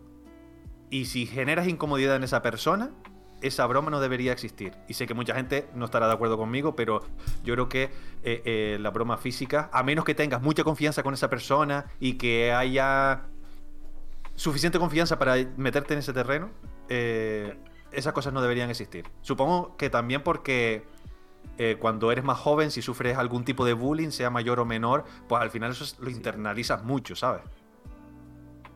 Y hay, una cosa que, se, ha, que se ha dejado un poco de lado y da un poco de pena con todo esto, es que al final se ha hablado más de, del conflicto entre estos dos machos que, lo que decía Cosmic Love en, el chat, que, que igual es momento de dejar de hacer bromas sobre el aspecto de las mujeres después de siglos sometidas a estereotipos y bellezas imposibles. Creo que el, eh, creo que, menos mal que ya hay gente en internet que, está mencionando el, verdadero conflicto detrás de, lo que ocurrió esa noche, que es que creo que ya, ya estamos en 2022 y creo que ese tipo de comentarios o bromas no se deben hacer y menos en una cosa que la están viendo millones de personas en el mundo en ese momento. Y aparte de eso, creo que lo de Will Smith, o sea, está muy, muy fuera de lugar y sobre todo porque eh, estando como están las cosas, que ahora mismo en Internet lo único que vemos es violencia, y sobre todo con el tema de las guerras y, todo esto que está ocurriendo, creo que no juega nada a su favor y está muy fuera de lugar que tú delante de tantas, tantas personas te levantes y le metas una hostia a alguien. O sea, que está fuerísima de lugar. Y menos sin defenderte a ti eh, impropiamente, sino estás defendiendo a una, a una tercera persona. Si ella todavía hubiera gritado y tal, pues mira, también lo podemos llevar a entender, pero es él defendiendo a otra persona. También hay como un. Ese rollo también es raro, ¿no? Es como. Como a mi colega, ¿no? Sí. No sé. Es que, es que, creo que hay muchas cosas que se, que se pueden. Eh, ¿Cómo se dice? Eh, que, se puede observar de todo lo que ocurre, ¿no? Y, y pensar qué, es lo que ha ocurrido y qué le ha pasado a Will Smith por la cabeza, pero al fin y al cabo, el simple hecho de, de lo que hizo eh, ha estado muy, muy desacertado. O sea, que era el peor momento posible para, hacer algo así. Y creo que es lo que tú dices, Nauset, de que eso le va a afectar a corto y mediano plazo. Y bueno, de todas formas creo que, creo que se la va a sudar un poco porque al final, ahora entrando un poco al, tema del que veníamos a hablar, creo que Will Smith lleva tantos años siendo, eh, siendo el productor de sus propias pelis y, protagonizándolas para poder conseguir ya ese, ese, Oscar que tanto quiere y ya lo ha conseguido. O sea, que, que tampoco creo que lo vaya a sufrir tanto porque ha conseguido su objetivo. Mm, yo, yo, no estoy de acuerdo porque yo creo que podría ser su mejor noche y se ha torcido completamente. Yo creo que a nivel interno, no sé, si Will Smith no es un psicópata, yo creo que ese Oscar está con sangre. ¿Me explico? No, no es no es puro, no es como me lo no, no, es su, mejor noche. Como los diamantes de mm. Leonardo DiCaprio, ¿no? Podría ser su mejor noche, pero no lo fue yo creo que ese regustillo amargo va a estar ahí como un ácido que te repite ahí todo el rato. Eso va a ser la, eso fue, va a ser la cachetada de Will Smith, Lo ha empañado, pero los votos eh, ocurrieron antes de que se desarrollaran los acontecimientos y el Oscar es merecido en cuanto a que sus compañeros de profesión le votaron para que ganara. Eh, quiero decir, obviamente va a quedar manchado de por vida ese hecho y todo el mundo se lo recordará, y tendrá que lidiar con esas consecuencias, pero al final todo el mundo comete errores y hay que pechugar con ello y, aceptarlo. No, no, digo nivel mediático, ¿eh? Me estoy poniendo ya en un nivel de empatía dentro de su cabeza o nivel sentimental. Creo y considero que para él, no sé, porque estoy hablando de, por fuera, creo que para él podría haber sido una mejor noche y yo creo que ese es su, su mayor castigo. El, su nivel interno, que seguramente si, es, si no es un psicópata, pues él tranquilo no durmió, de eso estoy seguro. Y, se lo recordarán, se lo recordarán y habrán entrevistas y querrán preguntarle sobre el tema y querrán sacarle algo y va a sentirse incómodo y esa incomodidad se la ha generado él mismo. Entonces, pero esto siempre ocurre, quiero decir, cometes un error grave a la vista de todo el mundo y en la época de la cancelación tú no te puedes permitir ningún desliz, y menos cuando te ve todo el mundo. Eh, son cosas que, que ocurren. Eh, yo soy una persona que piensa que, hay que saber perdonar a las personas, pero también eh, es importante no olvidar y... Pero también dejar margen a las personas para que crezcan, ¿sabes? Y que aprendan de sus errores. ¿Y crees que merecido el Oscar de Will Smith? Yo como no he podido ver todas, no. Yo pensaba que lo iba a ganar Benedict Cumberbatch, pero sí es verdad que creo que ocurrió algo parecido con Coda, que Will Smith en los últimos meses como de repente empezó la bola de nieve de que podría ganarlo él y al final lo ganó él. Es que él ha arrasado en la temporada de premios, no en los círculos de críticos donde ahí arrasó Benedict Cumberbatch y por eso estaba considerado el favorito, pero los círculos de críticos no tienen esa misión. La misión de los círculos de críticos es eh, filtrar eh, quiénes van a ser los favoritos y visibilizar las mejores candidatas. Eh, a partir de ahí, los que se encargan de, de verdaderamente dictar sentencias son eh, los gremios, el, gremio de actores, el gremio de directores, el gremio de em, guionistas, el BAFTAs, etc. Y Will Smith lo ganó todo. Ganó el SAG, ganó el BAFTA, ganó el Critics' Choice, ganó el Globo de Oro. Entonces, contra eso no se puede luchar. Todo el mundo quería que ganara. Entonces ya la narrativa estaba creada. Pero yo le hubiera dado el Oscar a Andrew Garfield. Me parece que es el, es el mejor que está de los cinco. Bueno, a Denzel no lo he visto en Macbeth, y Denzel siempre lo hace bien. Pero de los otros cuatro, eh, Garfield. Bueno, yo sorpresa, leí, pensaba que ibas a decir Bennett. leí un artículo que realmente es como un Oscar no tanto su interpretación en su película en sí, sino una carrera. También. Eh, un poco a lo de sí. DiCaprio, ¿no?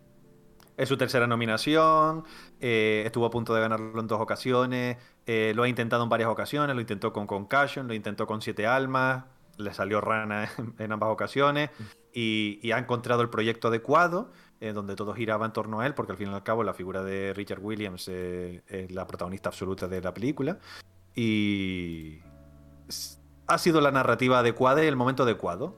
Teníamos esa sensación de que ya le tocaba, de que se le debía y iba a ser un gran momento y se ha tornado en un momento bastante agridulce. Hay ¿Y que ¿Qué te pareció? Yo, yo es que esa no me la he podido ver. Es un buen, un Y... muy buen papel. ¿Cuál? Eh, La la de de TikTok Boom, Andy Garfield. Ah, sí, sí, sí. Peli- eh, la película me gustó mucho, pero es que Andrew Garfield está inmenso. A mí me- es que me flipa Andrew Garfield desde que empezó, desde Leones por Corderos, Boya y todas estas El películas que hizo cuando- hasta el último hombre. Está fantástico su primera nominación. Mm. ¿Y qué te pareció Javier Bardem? Que, que yo vi esa vi la película de, lo- de los Ricardo y no sé, ¿qué, qué te pareció que estuviera nominado al Oscar por esa película? Javier Bardem me parece uno de los mejores eh, actores del mundo. Eh, y creo que lo hace muy bien en la película. Pero creo que la película es bastante flojita. Y aunque él está carismático, está divertido y tiene mucha presencia en la película, la mejor interpretación del año pasado de Bardem fue el Buen Patrón. Yo le habría nominado por el Buen Patrón. No va a pasar porque eso ocurre rarísima vez, pero yo, yo le habría nominado por esa. Ahí él estaba inmenso. Buah, Sí, brutal. completamente.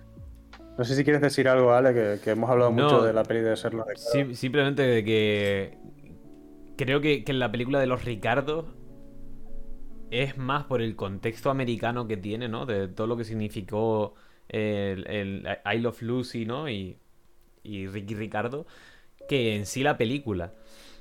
Creo que, creo que nosotros tenemos un debate interno fuertemente, ¿no? De que eh, con, con Green Book, con la película de Green Book, de por qué ganó, de por qué ganó el Oscar, ¿no? Y nosotros creemos que, que es también por eso, porque al final en Estados Unidos tiene mucho más eh, significado que gane Green Book que cualquier otra película, por el contexto histórico ¿no? y por, por todo lo que muestra de esa historia estadounidense. Y creo que, a mí, por lo menos siento que con De Ricardos pasa algo parecido, algo similar. Sí, aunque a mí me gustó más, bastante más Green Book. Eh, más que hacerlo Ricardo. Pero una Eh, pregunta, Naucel, una sí. pregunta. Entre Green Book y Roma, ¿cuál te gustó más? Me parece muchísimo mejor película Roma. Disfruté más el visionado como espectador Green Book, honestamente. No. RT. Pero. Creo, la creo, pregunta que- no creo es que es la más. respuesta correcta. Sí, pero la pregunta debería ser si se merecía el Oscar, que realmente ahí es donde está el debate. No, no si es mejor película o no. Yo considero mejor película Roma también. No recuerdo cuáles eran la- las nominadas de ese año. Seguramente no le habría dado el Oscar a ninguna de las dos, se lo habría dado a una tercera, pero no recuerdo cuáles eran las, las otras nominadas. Eh, Green Book, No el- lo que pasa es este año, que es la, la película del consenso. Eh, es un poco como Coda, aunque me- Coda me parece mejor película que Green Book, pero eh, es una película bien intencionada, es una paseando a mi Daisy a la reversa, en plan el hombre blanco eh, racista que tiene que llevar por ahí en coche al hombre negro y, y cómo se crea un vínculo y una amistad eh, a pesar de las diferencias y tal y de la intolerancia inicial que tenía el personaje de Viggo Mortensen. Está basada en hechos reales, entonces yo no tengo tantos problemas con la gente. eh, a lo mejor sí con la victoria de Green Book, porque no era la mejor película del año ni de lejos. Pero si tengo que dudar entre Roma y Green Book. A ver, me da pena por Cuarón, porque Cuarón pudo haber ganado el Oscar a mejor película por Gravity y no lo consiguió. Pero bueno, ese año se llevó seis Oscars y entre ellos mejor dirección, así que no se puede quejar. Además, eh, creo que. Cuarón tiene ya tres Oscars, porque ganó también fotografía por Roma, porque la hizo él, y ganó dirección otra vez.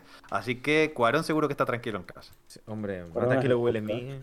Eh, estaba te buscando, que- perdón, Julio, estaba buscando en Sí, Auset sí, los, lo nominados a en- los que competían contra Green Book ese año, en 2019. Y tenemos a Black Panther, tenemos la del Ku Klux Klan, que ahora no me acuerdo cómo se llamaba en España. Bienvenidos al Infiltra- Klan. Infiltrado en Ku Klux Klan. Bienvenido. Oye. Bueno, el Bohemian Rhapsody, la favorita, Roma, Ha nacido una estrella y Vice. Pues no es un año tampoco tan impresionante, ¿eh? De, de todas esas, yo diría que mi favorita es la, es la favorita, la de Lantimos. La de Yorgos Lantimos. Yo, yo sigo apoyando a Roma, ¿eh? Y mira que Yorgos Lantimos me encanta, pero a mí la favorita tampoco te creas que me, me gusta más Langosta o Canino, o esas películas anteriores, que la favorita, la verdad.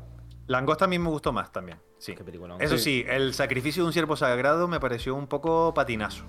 Eh, Hostia, empieza muy a mí- bien, a mí me pero Es una bizarrada un poco extraña y es, que es te, muy loca. que- creo que cumple su cometido de ponerte incómodo. Y a mí me gusta, no, no la veo tanto un patinazo, no me parece una super película, pero tiene su encanto. Visualmente está muy el de- bien y Sí. Barry Keoghan está muy bien en esa peli. Está muy creepy. Es el, el nuevo Joker, ¿no? Sí, el- Si no me confundo de actor, ¿no? Exacto. es- Eh, eh, para no di, Ale. No, no, que, que estaba mirando las del año ese. Y la verdad que, que yo personalmente hubiese preferido que ganase Bienvenidos al Ku Klan como la llamé antes. Porque me, me Me, pareció, me gustó más eso, ¿eh? Que Green Book. me, me pareció un peliculote, ¿eh?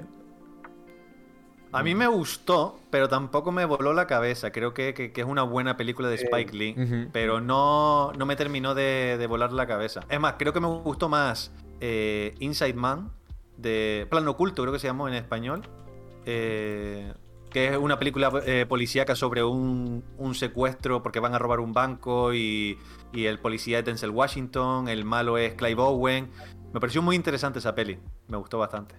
Ok, también de Spike Lee, ¿no? Sí. Ok, ok, ok. Eh, Para no desviar, ¿no?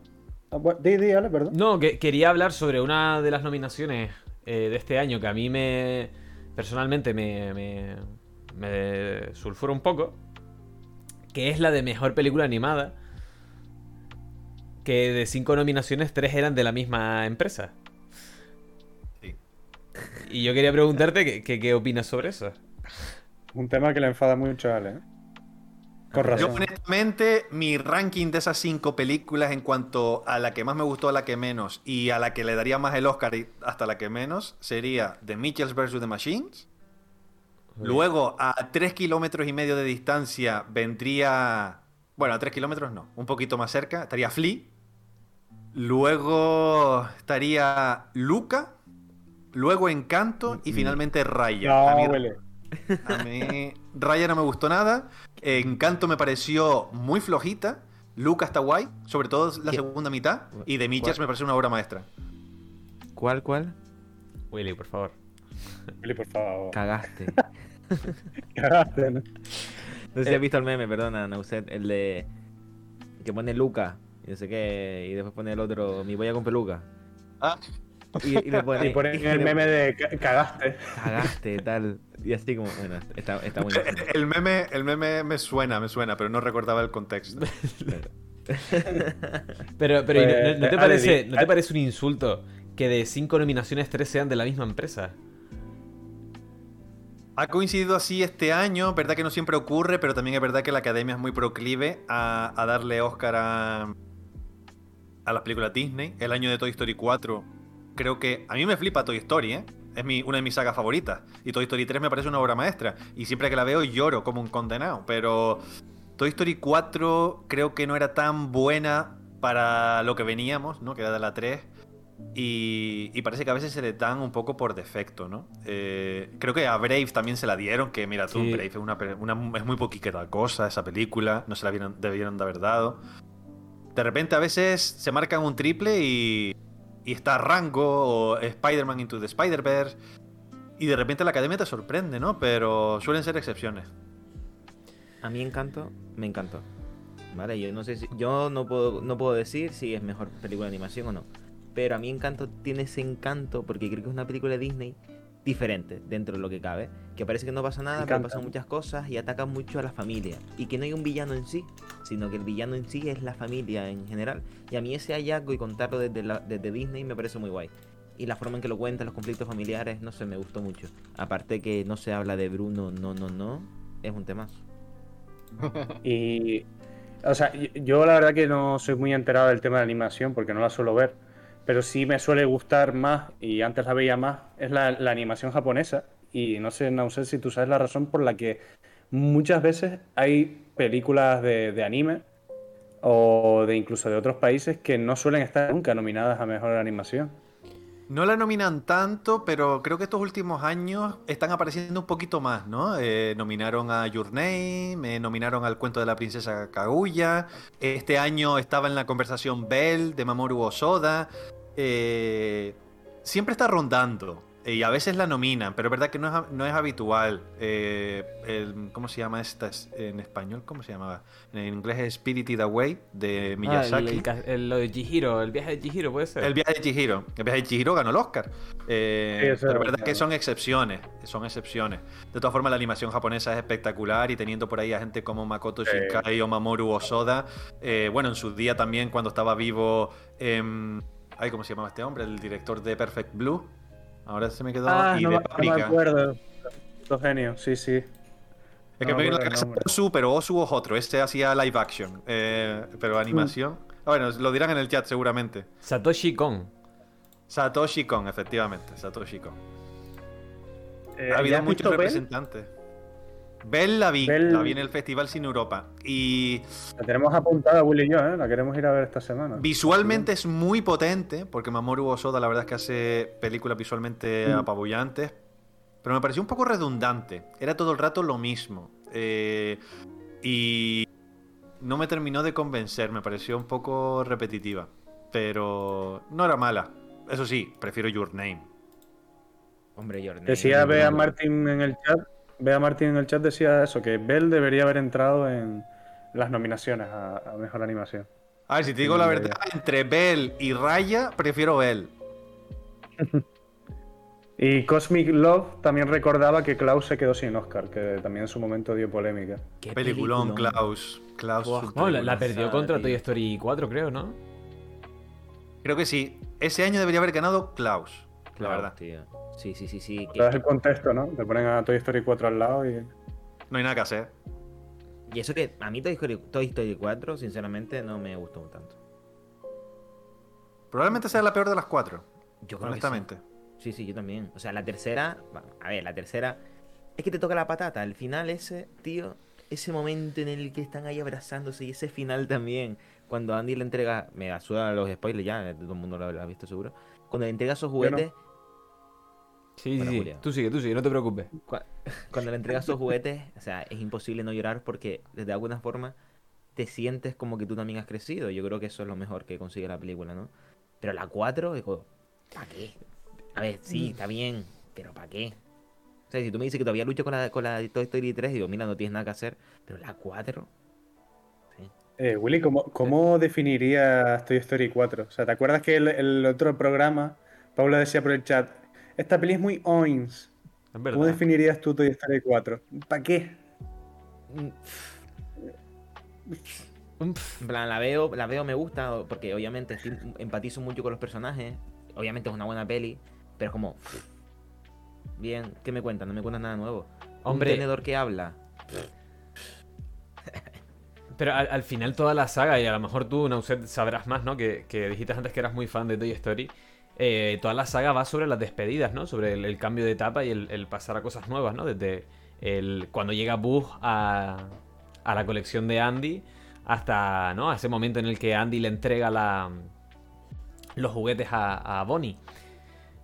Pero yo, yo sinceramente, dentro de, de eso, creo que Toy Story 4 no sé si no es necesaria, pero sí que igualmente, hostia, creo que tiene algo que está guay. Creo que, que igualmente el mensaje sigue estando guay y es otro momento. Al final, no sé, a lo mejor de nuevo, a, lo mejor estoy hablando demasiado con, el corazón, ¿no? Pero yo, por ejemplo, recuerdo el final de Toy Story 4 cuando, cuando Buzz y, y Woody se abrazan.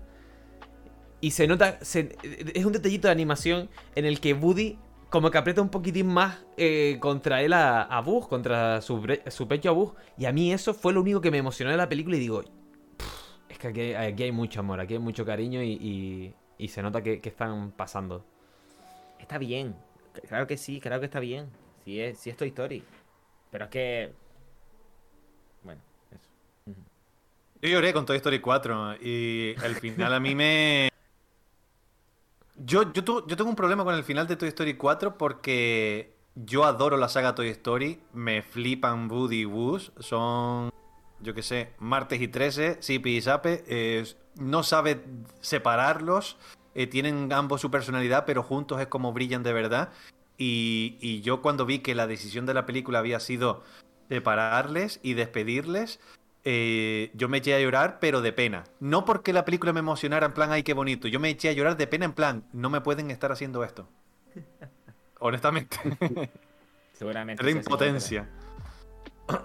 Claro, pero, por el apego emocional que tienes tú a esos personajes. Exacto. Es que es, Como cuando- es muy duro. Mm, Un colega se echa piba. Es igual. Ese momento que la abraza y le dice. Nos vemos dentro de un par de años cuando lo dejen, ¿no? Tío. No. Piba o pibe, perdón. Bueno, eh, Claro, Be- claro. Bea Martin lo dice por el chat también, que Laika queda ninguneada. Casi siempre las cosas que hace Laika es- quedan a un segundo plano. Es verdad. Eh, la, eh, la productora de, de animación que hacen películas en stop motion. eh, Han hecho. Hizo Missing Link hace un par de años. Hizo Los Mundos de Coraline. Eh, Ah, hizo. La de ¿cómo se llama? Gromit, Gromit y no sé cuánto, no me acuerdo cómo se llamaba. Eso es de Artman Studios. Ah, vale, sí, verdad. eh, Wallace y Gromit, de Evasión en la Granja. ¿Cuál es la otra? De Cubo. Cubo y las tres cuerdas mágicas. También la hizo Ellos, Laika, ellos- hicieron la novia cadáver. La novia cadáver es de Tim Burton. Burton. Pero no sé quién qué estudio se encargó. Creo que fue un estudio de los grandes, de los gordos. No, no fue ninguno de estos. A ver. No. Imagino que Disney. les- Tim Burton siempre No, pues pone, pone que es Laika quien hizo la novia cadáver. Ah, mira, pues genial. La novia La cadáver. novia- La novia cadáver de las pocas pelis que he visto de animación. Me encanta la novia cadáver. Madre. Es muy bueno. Pero bueno, Tío, de- no, no, espera, espera. Dime, De verdad te lo digo. Willy, dime. Cuando, u- ¿Crees que lo habla cuando- mejor? Cuando usted supere ese prejuicio que tiene acerca de, la- de las pelis de animación, o algo interno En tuyo, verdad, no sé qué es, En, ver- en verdad no, lo te- no tengo prejuicio con... bueno, pero hay algo en ti, tú lo sabes, que no te permite ver, no sé, hay un, un ojo crítico ahí que las ves como muy... De verdad. Puede ser que, puede ser que no, quiero, no espera, quiero que me emocionen, ¿no? Ojalá. así. Sí, no sé, que no quieres ser un niño, hay que ser un niño a veces, tío. Yo cuando veo alguna peli de animación, pues no digas dejo niño. mi- mis problemas de adulto, dejo mi, mi- mi mierda y digo yo, voy a ser un niño. Pero ahí hay un fallo, Willy, ¿lo ves? Ahí hay un fallo de concepto en lo que es el cine de animación. El cine de animación no, es para niños. De no, que- niño. Que no he dicho eso. He dicho de volver a ser un niño en el sentido de no que sea para niños, sino No, el Toy Story, ese tipo de contexto, ¿no? De cuando hablan de infancia y de familia. Claro, dejar ese Familia, prejuicio de soy adulto, no quiero ver una peli de niños, sino todos somos y seremos siempre niños. Entonces, disfrutar Mm. eso. No sé, no sé si me explico. Vale, ahora. Era la No, cara de vale. Ale. Hay más animación. Hay más animación dirigida a los adultos. Si Claro. quieres ver ese tipo de animación, en plan Persepolis o Vals con Basir o la propia Flea. Eh, animación hay para todo el mundo. Sí, sí, sí. Bueno, iba para todo. iba- Claro, claro, claro. Y, y eso, abogó por la animación japonesa, ¿eh? que, que la gente... Bueno, no, no se está dejando tanto de lado porque Netflix está apoyando bastante y están haciendo muchas, muchos animes y la gente le está dando por verlos. Yo veía mucho anime hace 15 años, pero la verdad es que ahora prácticamente no veo nada. Anime me refiero a series japonesas, eh, no, no películas. Películas veía pocas, pero anime veía mucho, pero ahora lo tengo abandonado. Eh, Yo antes Vamos recuerdo. la... Eh, perdón, Julio, y ahora, ahora pasamos a eso. Yo antes recuerdo de que era más. La verdad, hace, hace años que no veo la tele como tal, ¿no? Pero juraría que el anime era como algo más generalizado, ¿no? Sobre todo aquí en España, que, que ve- veíamos como algo normal ver Shin-Chan, ver Doraemon, eh, Heidi, Marcos, ¿no? Como que ya estaba integrado dentro de la cultura popular. Pero no, no siento que ahora sea así, ¿no? A lo mejor siguen esas, Shin-Chan, Doraemon y demás, y Nezuma Eleven a lo mejor, porque habla de fútbol. Y, y demás, pero no sé, Eh. me resulta curioso, creo que le he perdido la pista al... Sí, que- Arriba, chuta, la victoria es tuya. Y Nazuma campeón. Pero, pero ya es que me. ¡Buah! Yo soy de Oliver y Benji, soy de otra época. Y ojo, a mí el fútbol me la suda, ¿eh? Pero es que Inazuma Eleven no. Sí, está, está Ah, no, mágica. Perdón, perdón, ya está. Está A ver, mejor, mejor actriz principal. Jessica Chastain. ¿Qué te parece? No sé. A mí Tammy Faye no me gustó mucho, me pareció una película bastante flojita y sobre todo a nivel de est- estructura, el montaje me pareció horrible, porque básicamente eh, Jessica Chastain y Andrew Garfield dicen, mi sueño es ir por diferentes iglesias eh, hablando sobre la palabra de Dios. Corte A, lo han conseguido, están yendo por iglesias hablando de la palabra de Dios. Y ahora me encantaría tener mi propio canal de televisión en donde pueda eh, hablar con cientos de cristianos sobre la palabra de Dios. Corte A, ya tienen el programa. No sabes cómo lo han conseguido, no saben cómo han escalado, cómo han llegado, cómo les ha llegado la oportunidad. Entonces es todo el rato como un grandes éxitos de Tammy Faye y Jim Baker. Y yo me acabé cansando, la verdad. Jessica Justin lo hace bien, pero está todo el rato actuando mucho. Tiene muchos tics. Y a ratos creo que se excede. Pero lo hace bien. Pero mm, yo no le habría dado el Oscar ni de broma. Se lo habría dado antes a Olivia Colman o Kristen Stewart. Creo que con Jessica Chastain y mucho de lo que está mencionando la gente es que ha ocurrido un poco lo mismo que con Will Smith, ¿no? De que como que es una actriz que siempre, siempre suena para los Oscars, ahora mismo desde la última década es la de las que más trabaja y se le tiene mucho cariño en el público y la gente está mencionando bastante de que quizás ha ganado ahora como un, como un, se lo debíamos, ¿no? Como un, lo merece por su trayectoria, pero no por la película en sí. No sé si tú lo ves igual. Al final son deudas, entre comillas, ¿no? Que, que- que- siempre llegan a la conclusión de que ya le toca, ¿no? Ha sido nominada tres veces, fue nominada por La Hora Más Oscura, fue nominada por eh, Criadas y Señoras, y era ya su tercera nominación. Y entonces, claro, no, no parecía que de primeras pudiera ganar, pero siempre se ha mantenido ahí durante la temporada y al final Penélope Cruz ya tiene un Oscar, Olivia Colman ya tiene un Oscar y fue nominada el año pasado por El Padre, eh, Nicole Kidman ya tiene un Oscar por Las Horas y ha sido nominada como cinco veces. Al final quizás era el voto más fácil, entre comillas. Sí, pero Y ahí, di, ahí llega un punto en el que, claro, obviamente Will Smith se merece un Oscar por su trayectoria, pero igual, ¿no? Saber discernir entre eso y en, en decir, oye, pues este año lo ha hecho muy bien esta persona, ¿no? Porque que ahora qué sucede, que, que cuantos más nominaciones tengas, pues más probabilidades tengan de, de poner- de tener el Oscar, ¿no? Eh, no siempre pasa. De... Mira, Paul Thomas Anderson ha sido nominado 11 veces y no ha ganado ningún Oscar. Kenneth Branagh había sido nominado 7 o 8 veces y ganó el primero hace dos días. Al final, no siempre el que ha sido nominado mucho significa que se vaya a llevar el Oscar. Eh, no sé, eh, Hitchcock solo se llevó el honorífico. Ya muerto, ya, qué, puta. Y mencionan también por el chat a Amy Adams, que tampoco. Amy Adams, eterna nominada, nunca ganó. Eh, por Arrival, que estaba como favorita, ni la nominaron. Eh, ha estado nominada por otras muchas, ¿no? Por La Duda, por Jumbach, por. Bueno, por Vice, creo que también la nominaron, por American Hustle. Pero no. Creo que es una actriz que. No digo que le falte carisma, porque es una grandísima actriz, pero creo que se pierde tan bien en sus personajes que quizás no tiene ese sello Amy Adams. Amy Adams puede ser cualquier persona, pero nunca es Amy Adams, por decirlo así. Que eso es bueno, pero al mismo tiempo hace que quizás no tenga esa aura de estrella que cuando tú ves, yo qué sé, a, a DiCaprio, DiCaprio te sabe hacer muchos personajes distintos, pero tiene algo, tiene un aura intangible de estrella que cuando le ves en la película es como magnético, ¿no? Y quizás a ella le falta un poquito de eso. O esa es mi teoría al menos. Porque a mí me encanta. yo la mezclo un poco con esa, pero yo me he fijado que desde que Amy Adams ha, pasado la barrera de los 40 años, siempre le han dado papeles, eh, quitando a Rival, que son papeles como más de personaje complementario o secundario y que la lastran mucho como la mujer de o como el apoyo de del protagonista masculino, como en Vice o, por ejemplo, en la, Gran Apuesta. No, la Gran Apuesta es la otra pelirroja, ¿no? Si no me equivoco. La Gran Estafa Americana. la Gran Estafa Americana es la otra pelirroja, ¿no? Que siempre confundo las dos. En la Gran Estafa Americana está ella, sí.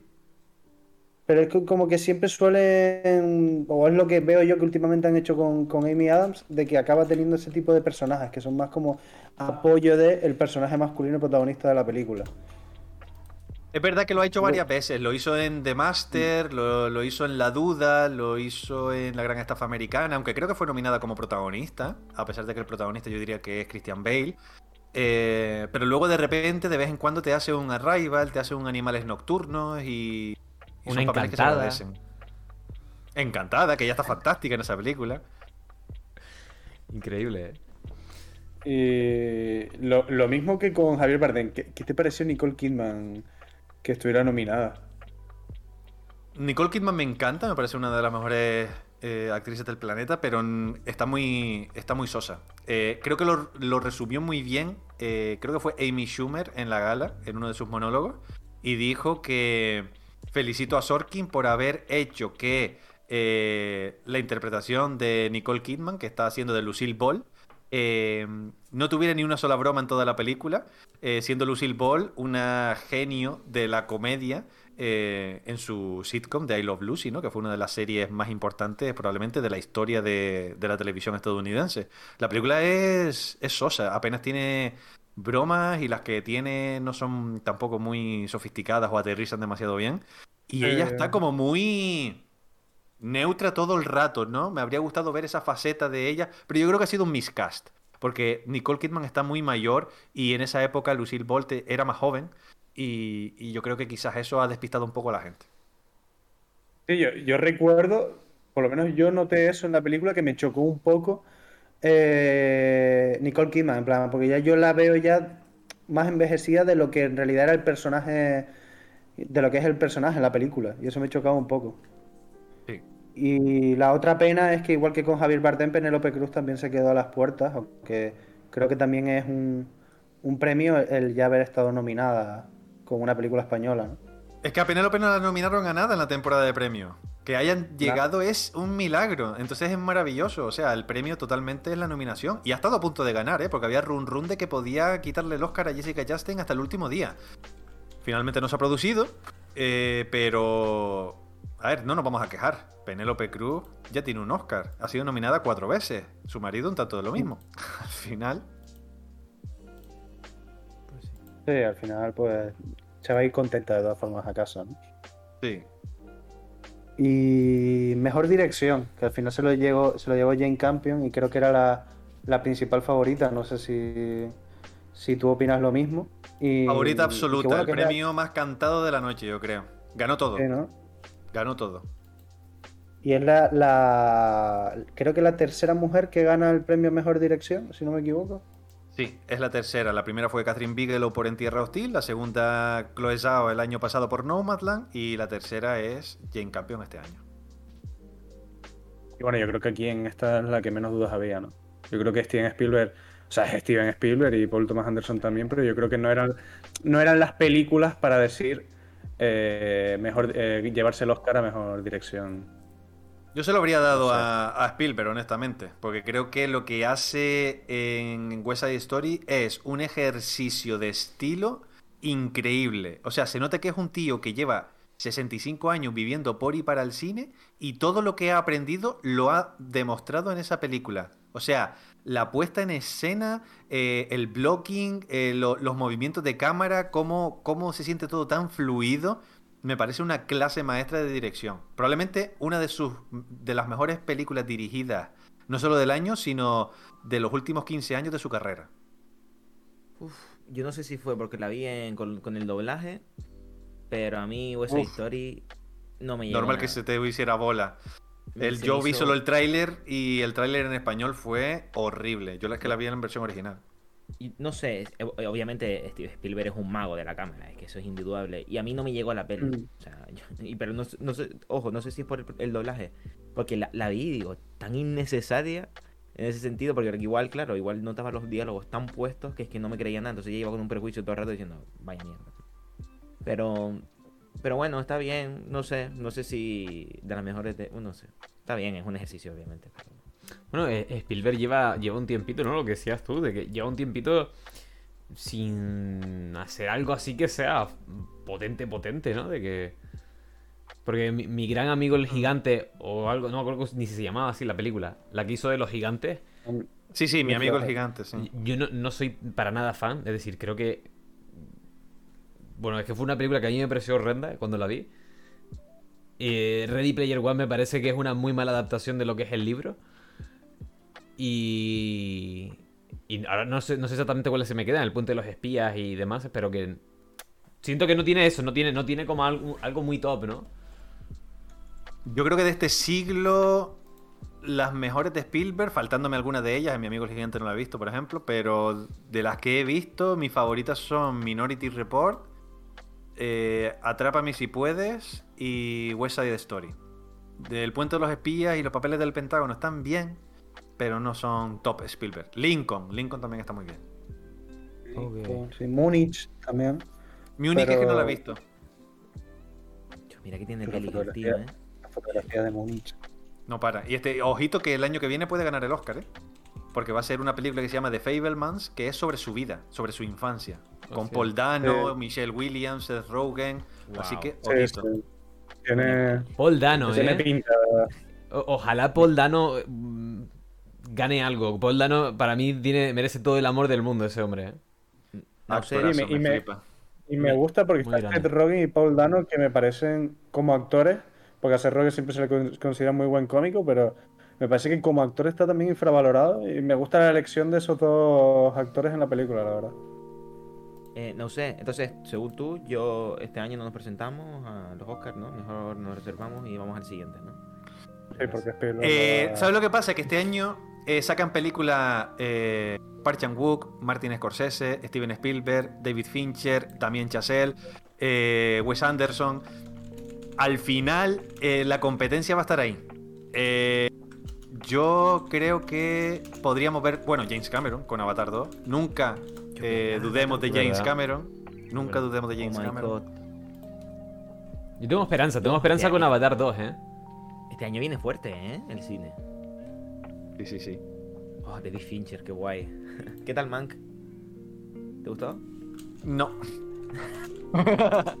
Me gustan todas las películas de Fincher, menos esa. Bueno, y Alien 3. Alien 3 me pareció bastante floja, la verdad. Eh, ¿Algo que pero bueno? Yo es que, yo es que me gusta mucho Alien 3. Bueno, En, general, creo que la única que no me gusta es la 4 y dentro del universo de, de Alien, esa y, y Prometeo.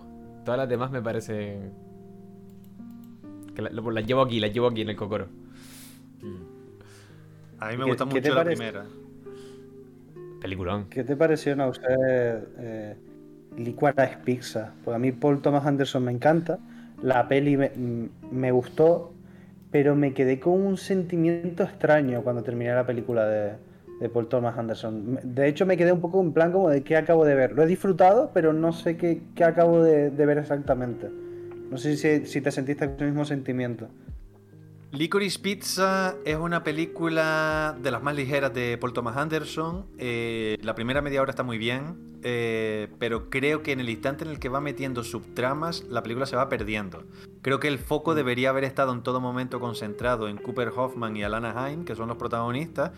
eh, pero luego empiezan a meter subtramas, que si Sean Penn, que si Bradley Cooper, que si Benny Safdie haciendo del alcalde este o el que se quiera convertir en alcalde. Y al final como que se pierde mucho, se diluye. eh, y luego la- la- los negocios este que está montando Cooper Hoffman, el hijo de Philip Seymour, eh, que no, no terminan de funcionar y tal.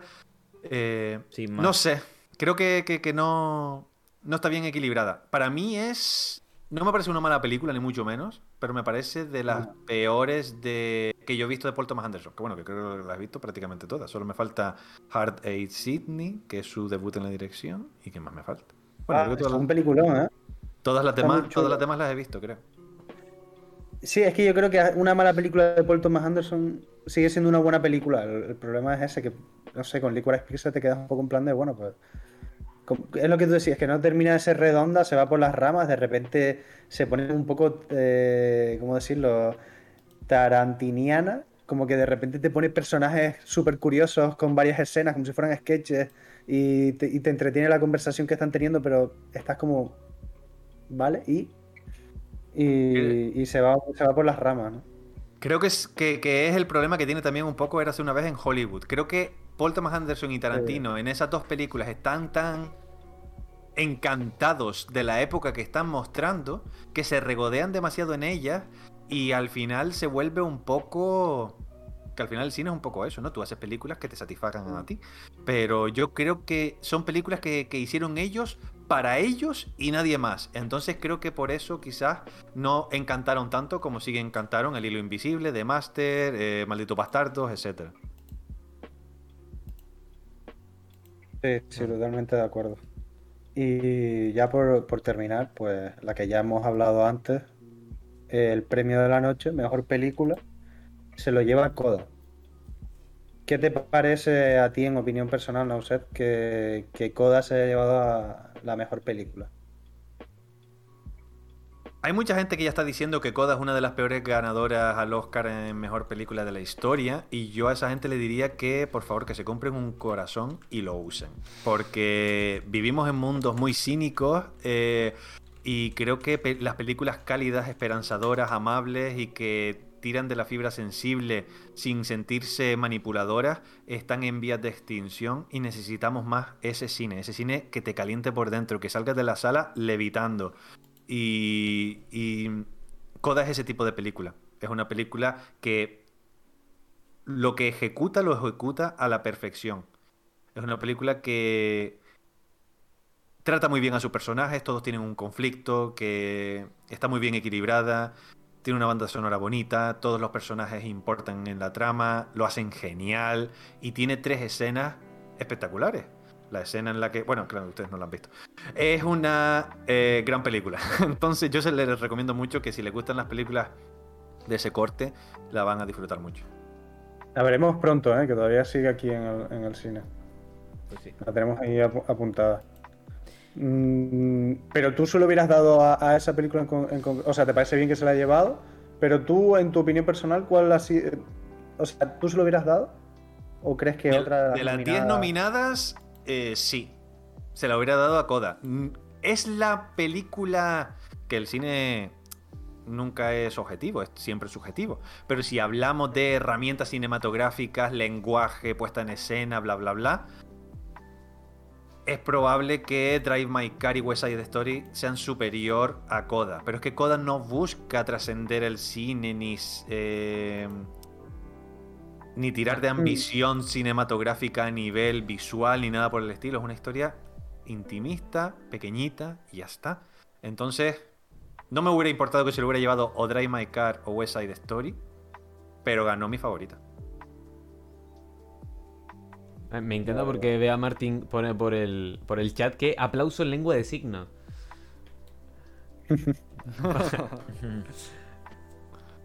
Deberíamos de terminar así el Y programa. Y nada, por, por- por repasar la, la gala, eso, la, la gran perdedora del poder del perro, 12 nominaciones se llevó una. Y quizás no fueron los premios más importantes, pero Dune también en lo suyo arrasó. Pues eh, si no me equivoco, se llevó seis premios. Entonces se podría decir que, que Dune consiguió lo que, lo que quería, porque yo creo que Dune no. Dune no creo que hubiera pasado lo mismo que, el, que en El Señor de los Anillos, si no me equivoco. O sea, yo a Dune no le hubiera dado el Oscar porque es que sinceramente lo, es una gran película, lo que nos han enseñado está muy bien, pero es que es un prólogo. Entonces, creo que todo el mundo partía por el, eh, en el hecho de que no iba a ganar el, el Oscar a Mejor Película. No, pero llevarse seis Oscars también te digo que, No, que sí, es lo sí, que, lo que compone la película en sí, ¿no? Que es toda la base piramidal. Entonces, Hay, hay muchos años que aparece la típica película apabullante a nivel audiovisual eh, o técnico y, y se acaba llevando muchos Oscars. Ocurrió con Matrix, que se llevó cuatro, el Ultimatum de Bourne se llevó cuatro, Mad Max Fury Road creo que se llevó seis. Y al final eh, es más difícil premiarlas a menos que te tire de la fibra sensible. Eh, yo qué sé, La La se llevó seis, pero no ganó el Oscar a Mejor Película. Y, y son películas que obviamente son ganadoras. Gravity ganó 6. ¿Quién ganó el Oscar? 12 años de esclavitud, pero 12 años de esclavitud creo que solo ganó 3. Entonces, eh, al final, cuando está un poco repartido, se agradece. Esta vez, repartido estuvo poco porque Doom ganó 6, Coda ganó 3 y todas las demás películas ganaron o 2 o 1. Así que yo Doom no soy muy fan de ella. Me gustaría verla de nuevo, pero reconozco que es una película demasiado fría para mi gusto. A mí me gustan las películas más Mm. cálidas, eh, que me hacen emocionarme más. Y la valoro, la admiro, pero no la disfruté mucho. a mí me gustó porque es una, una película de blockbuster diferente. Y creo que Marvel muchas veces tira eso a esa calidez. Y creo que Doom pues tira algo diferente. Y por eso a mí me gusta. Doom es más Nolan, pero aún así Sí. creo que Nolan, aunque siempre ha sido un tío muy frío, sabe apelar un poquito al corazón. Eh, Dunkirk sí que es verdad que es muy fría, pero por ejemplo Interstellar sí que tiene un gran corazón. Eh, Inception, Sí, dentro de su frialdad, también tiene ese conflicto entre el personaje de Cobb y Mal, ¿no? DiCaprio y Cotillar. Entonces siempre te puedes agarrar a algo a nivel emocional. Con Doom es que no sabía qué agarrarme. Ah, Bueno, yo es que soy más de. Yo soy más de Denis Villeneuve que de Nolan. Y creo que. Creo que tiene el estilo de Denis Villeneuve que, que va independiente al de Nolan. Y sí es verdad que muchas veces es un poco frío, como Blade Runner 2049 y este tipo de pelis, pero yo es que me quedé con ganas de más y, y sé que, que al fin y al cabo es eso, que es un prólogo y vamos a ver si en la segunda quizás quiere emocionar un poco más y, indaga un poco en el conflicto de, de los dos protagonistas, que entiendo que será así, y, y a ver qué tal. Y, y Now, por, por, por preguntar ya rápido, que nos hemos pasado un poco del tiempo, eh, para cerrar con los Oscar y que tengamos una conclusión final, había una pregunta que quería hacerte, y es si crees que empiezan a cansar los Oscars, o crees que tienen que cambiar algo, o, o crees que simplemente no, no están cansando y que están bien. Yo creo que la gente que se queja todos los años de los Oscars o no entienden lo que son los Oscars o simplemente nunca lo han disfrutado del todo. Porque la gala de los Oscars tiene que ser larga, tiene que ser aburrida, porque al fin y al cabo es entregar premio y premio y premio y otro premio y discurso que se pasa de los tres minutos y luego otro premio y luego hay un break y luego viene otro premio. Es una ceremonia de entrega. ¿Qué pasa? Que lo están intentando convertir poco a poco en los MTV Movie Awards y los Oscars no son eso. Eh, las películas son las que tienen que brillar y las interpretaciones y todo debería girar en torno a ellas. Y en el instante en el que me metes siete canciones, ocho pausas publicitarias y ocho de, los, eh, de las categorías eh, de las 23 que hay en total se quedan fuera de la gala principal y me las resumes eh, a trocitos a lo largo de la gala, pues estás convirtiendo los Oscars en otra cosa y es no saber entender por qué yo llevo apareciendo 15 años como espectador sin perderme ni una gala. Es lo que creo que está ocurriendo. Este año creo que la gala fue un poquito mejor que la del año pasado porque volvieron a ser un poquito más tradicionales y a regalarnos eh, lo que estamos acostumbrados a ver otros años, pero claro, se inventan cada mierda, que si el Oscar Cheer Moment, que si el Twitter Fan Favorite y no sé qué. ¿Para qué? Para que al final eh, lo- los fans de Snyder le, le den eh, el premio a, a dos películas suyas, eh, el Snyder Cut de Justice League y eh, Army of the Dead. Hostia. Sí. Ya hablaremos de Zack Snyder algún día. Ya haremos nuestro programa de top flipados del, de la historia del cine. De Ojo que Justice League me parece un peliculón del carajo. No la de Josh Whedon de 2017, esa es una basura, pero la de el Snyder Cut a mí me pareció increíble. Y a mí Snyder me suele gustar mucho. Tengo problemas con Batman v Superman y tal, pero en líneas generales a mí me gusta como director. Pero los fans de él son muy pesados. Son muy pesados. Total. Pues nada, creo que, creo que no lo has podido resumir mejor, no sé, lo de lo- los Oscars. Eh, Lo he intentado, espero que no haberme extendido demasiado. Si este directo les está quedando largo es por culpa mía, ya se lo garantizo, porque yo soy muy pesado. No, no, no, te No, preocupes. no. Al O sea, a final, nosotros nos gusta que quede al largo. final el, te- el tema da, da bastante para hablar y fueron bastantes categorías, fueron bastantes cosas que sucedieron, desde la hostia hasta esto que estamos hablando, ¿no? De, de Coda, ¿no? Que no, no, no se esperaba, era un poco tapada y de repente pues mete el pelotazo y gana mejor, eh, mejor película. Y... Fue una hostia inesperada, Coda también, ¿no? Eso está El bonito. codazo, el codazo. Total. El Coda. Y, y- y nada, queríamos terminar, Nauset, que mm, cada semana les preguntamos a nuestros invitados que qué le quieren preguntar al siguiente invitado, sin saber ellos quién es, ¿no? Y la semana pasada vino un chico que se llama VR Games, que habla sobre juegos de realidad virtual, y nos dejó una preguntilla para ti, que es si has probado alguna vez la realidad virtual. Creo que solo la he probado de manera muy limitada eh, en casa de un amigo cuando la Play 4 y luego también, no sé si alguna vez lo típico, vas al Carrefour o algo de eso y tienes una gafas de realidad virtual y estás allí cinco minutos para ver de qué va el tema.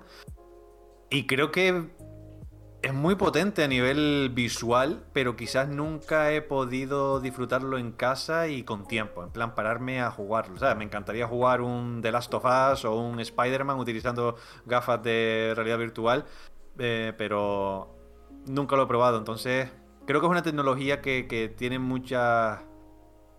No sé, mucho potencial en el futuro, pero no puedo hablar mucho al respecto porque apenas lo he probado. ¿Y, y crees que, que acabaremos como, como lo que plantea Ready Player One? Yo creo que esa tecnología va a existir y seguramente la utilizaremos. Al fin y al cabo estamos todo el día pegados a pantallas. La única diferencia es que esa pantalla te la vas a poner delante de los ojos y ya está. Eh, pero no sé si se va a extender tanto hasta el punto de aislarte del mundo y tal. Porque al ponerte las gafas no eres consciente del espacio en el que te encuentras. Te puedes tropezar, te puedes caer. Si estás sentado, sí. Si estás sentado, pues simplemente te pones las gafas de realidad virtual. Pero al mismo tiempo, creo que la gente, aunque le gusta aislarse en sus dispositivos, al mismo tiempo creo que el hecho de poder ver con tus propios ojos el espacio en el que te encuentras suele ser importante, ¿no? Porque, por ejemplo, yo estoy viendo una peli con gafas de realidad virtual y a mí me da mal rollo porque yo soy claustrofóbico, entonces no saber si alguien está cerca de mí y de repente... Yo, es que me asusto con facilidad. Soy una persona que me asusto con todo. Entonces, eh, me daría mal rollo que de repente notara que algo se mueve en el sofá y se ha sentado alguien a mi lado, o, o yo qué sé, me quito las gafas y, y- y ha pasado alguien delante de mí. No sé, a mí me da un poco de mal rollo. Entonces, sería algo muy concreto para mí. No lo utilizaría muy a menudo. Ok, ok, ok. Em, y nada, te, te queríamos preguntar entonces, si tú tienes algún tipo de pregunta para, para el siguiente invitado, Puede ser fuera del mundo cine también, ¿eh? lo que tú quieras. Cualquier cosa. No sé. em, Es difícil. eh, no, la verdad es que esto sí que no. No me lo preparé porque realmente, como no sé a quién va olvidó dirigida. Ahí, ahí está ¿Perdón? la casa. No, que se me olvidó avisarte, en verdad, ¿eh? No, no- creo que igual no te lo mencioné, lo de que, de que tenías que hacer la pregunta para el siguiente. Así que No, no, no, no, sí, sí estaba, sí estaba, sí estaba en lo que me pasaba. Ah, vale, vale. Pero es la única cosa que no sabía qué, qué hacer, porque yo pregunta siempre voy a tener si tengo a la persona delante y la conozco mínimamente, pero al no saber nada, no sé exactamente por dónde tirar. Pero por preguntar algo, no sé.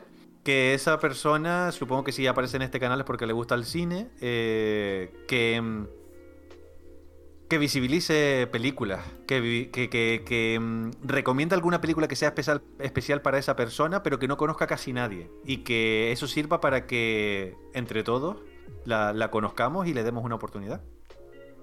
Me gusta, Ok. me gusta la Ah, pregunta. Muy Eh, yo tengo, perdón, tengo una curiosidad, Nauset. Mm. Eh, cuando tú quedas con tus colegas a ver cine, ¿eres tú el que elige las películas? Todos te miran a ti diciendo, típico, ¿no? Típico enfrentamiento, ¿no? De, porque yo me paso horas mm, con mis colegas para elegir una peli, ¿no? Cuando es más de grupo. Todos te miran así, plan, Nau, ¿qué dices? Yo con el paso del tiempo me he dado cuenta de que yo soy la excepción dentro de mi grupo de amigos. Casi todos les disfrutan el cine en mayor o menor medida, pero suelen ser espectadores casuales, no, no están tan metidos. Y es verdad que yo quizás era un poco más pesado y solía elegir las películas cuando era adolescente tardío, en plan entre los 17 y los 21 años. Pero con el tiempo me di cuenta de que, primero, eh, no debo imponer mi opinión ni forzar a nadie a ver nada. Eh, siempre está bien recomendar y me encanta recomendar cine. Pero con el paso de los años, al final, uno se hace mayor y, y compartimentaliza. Yo sé que de cine no puedo hablar con mis amigos de la forma en la que a lo mejor estoy hablando con ustedes, porque la mitad de las referencias no las van a entender. Entonces, yo lo que hago es que utilizo mi canal o Twitter como una vía de escape. Y es mi forma de poder expresar todo lo que tengo dentro sabiendo que me van a entender. Pero con mis amigos no suelo hablar casi nunca de cine. Y Ahí- Préndame ustedes. Yo, yo ya bastante hablo de cine y ya lo que surge ahí. ¿sí? Sí, claro, claro, no quiero imponerlo porque al final sería monotemático, ¿no? Eh, con ellos casi nunca hablo de cine. Si sale, obviamente, yo voy a ir ahí al ataque, pero si no sale el tema, no, no, no lo suelo sacar. Ok. Eh, que al fin y al cabo, cuando vemos pelis en grupo con los amigos, yo creo que eh, siempre es un 50-50, ¿no? La película. Bueno, incluso yo diría un 70-30. La 30 la película y 70 ese momento que, que, vi- que- que te- tenemos todos juntos y, y disfrutamos de la película o de la experiencia de ir al cine. Yo creo que al fin y al cabo es lo más importante. Aunque Ese es mi problema. Mi problema es que para mí la película siempre es 95% y, y 5% la otra persona. Por eso eh, llevo 15 años yendo al cine. Yo diría que en la mayoría de ocasiones, a, a estas alturas, eh, solo. Eh, es más, recuerdo que fui a ver Babel, la de Iñárritu, con, con mis amigos, mi grupo de amigos, y me cambié de, de asiento porque mi primo Robert no paraba de hacer coñas, porque supongo que se estaba aburriendo, y mi primo Robert es muy divertido, entonces estaban descojonando todo, y me fui como 5 o 6 filas más adelante y terminé viendo la peli yo solo. Hostia. Tengo una experiencia parecida con Midsommar, que fui a ver Midsommar con unos amigos que, que obviamente ese tipo de cine no les va a gustar y, y yo la experiencia de ver Midsommar con gente al lado todo el rato diciendo qué mierda me has, me has hecho venir a ver, era horrible. Tenía que haber hecho Ya. lo que hiciste tú, que, lo hice. Un amigo. Pero bueno, Con Silencio de Scorsese, que está Andrew Garfield. Y nos decíamos, nos decíamos todo el rato, a ver cuándo saca la telaraña, a ver cuándo saca la telaraña, venga, ¿y cuándo es el momento que le digo la araña? Estamos tan aburridos, pero incluyo yo, ¿eh? Vaya tostón de película. Pero bueno. Hubo un amigo que cuando fuimos a ver El Árbol de la Vida, la película tiene como 16 finales porque básicamente lo que hace Terence Malick es te hace un fundido negro y luego hay otra escena. Te hace otro fundido negro y hay otra escena. Pues literalmente cuando salieron los créditos de la película, mi amigo gritó a los cuatro vientos, ¡Aleluya! En plan, al fin se ha acabado esta, este despropósito. Que a mí la película me gustó. El final no tanto, me pareció muy alargado. Un poco pesado Malik, pero la película a mí me gustó. Sí, Esta es la de Brad Pitt, ¿no? Sí. Sí, No, no. Eh, pues a, a mí personalmente, Nauset, me encantaría que despidiéramos el programa de hoy contigo recomendando una película surcoreana. Una. Una a ver sola. si alguien. Sí, porque por- no, porque te quiero guardar por si algún día hacemos el especial películas surcoreanas. Entonces, solo di uno. A Vale. ver si convencemos a alguien de que aunque sea vea esa peli y, y le pueda gustar. Vale. ¿Sabes lo que pasa? Que tengo una en la cabeza, pero al mismo tiempo no quiero recomendarla porque creo que no está en ninguna plataforma y no quiero animar a la gente a piratear. Pero es una película que no mucha gente conoce y, y que puede gustar a mucha gente. Mira, la voy a decir. Por favor, intenten, yo que sé, alquilarla por ahí o no sé, o, o comprar un Blu-ray importado o algo de esto. Es que, es que hay algunas que no están ni en Blu-ray, tío. Que Ya, me ha ya, pasado. Espera, eso no es Yo lo problema nuestro. siento, pero, pero- yo lo siento, pero he caído de la delincuencia en ese, en ese, en esos ejemplos. Y no me arrepiento de ello porque es que no tengo manera de verla. Es como, mira, si quieres luego en privado te paso páginas de películas coreanas. No, porque yo no, Pues no, no, no, no, no pirateo. Ya a estas alturas no pirateo. ¿Tú quieres- Eh, yo lo veo todo legal, pero. Pero es verdad que en su día sí que pirateaba, obviamente, porque quería ver mucho cine surcoreano y, y a España no llegaba nada. La película se llama Silenced, en plan silenciados. Eh, es una película de Won Dong-hyuk, el, el creador y director de El Juego del Calamar. Película, creo que es del año 2011 o algo así, o 2012. Protagonizada por Gon Yu, que es el, el, el tío que sale al principio del juego del calamar haciendo el juego este de tirar la tarjeta al suelo y tal. Eh, Eh, bueno, el protagonista de Tren a Busan, que es un peliculón. Por favor, todo el mundo vaya corriendo a ver Tren a Busan, la mejor película de zombies de la historia. Eh, pero mm, Silence es. Cuenta la historia de un profesor que ha cambiado de colegio, llega nuevo a un colegio y empieza a hacer amistades con los otros profesores y tal. Y en el colegio es como. tienen como una especie de programas para niños sordomudos.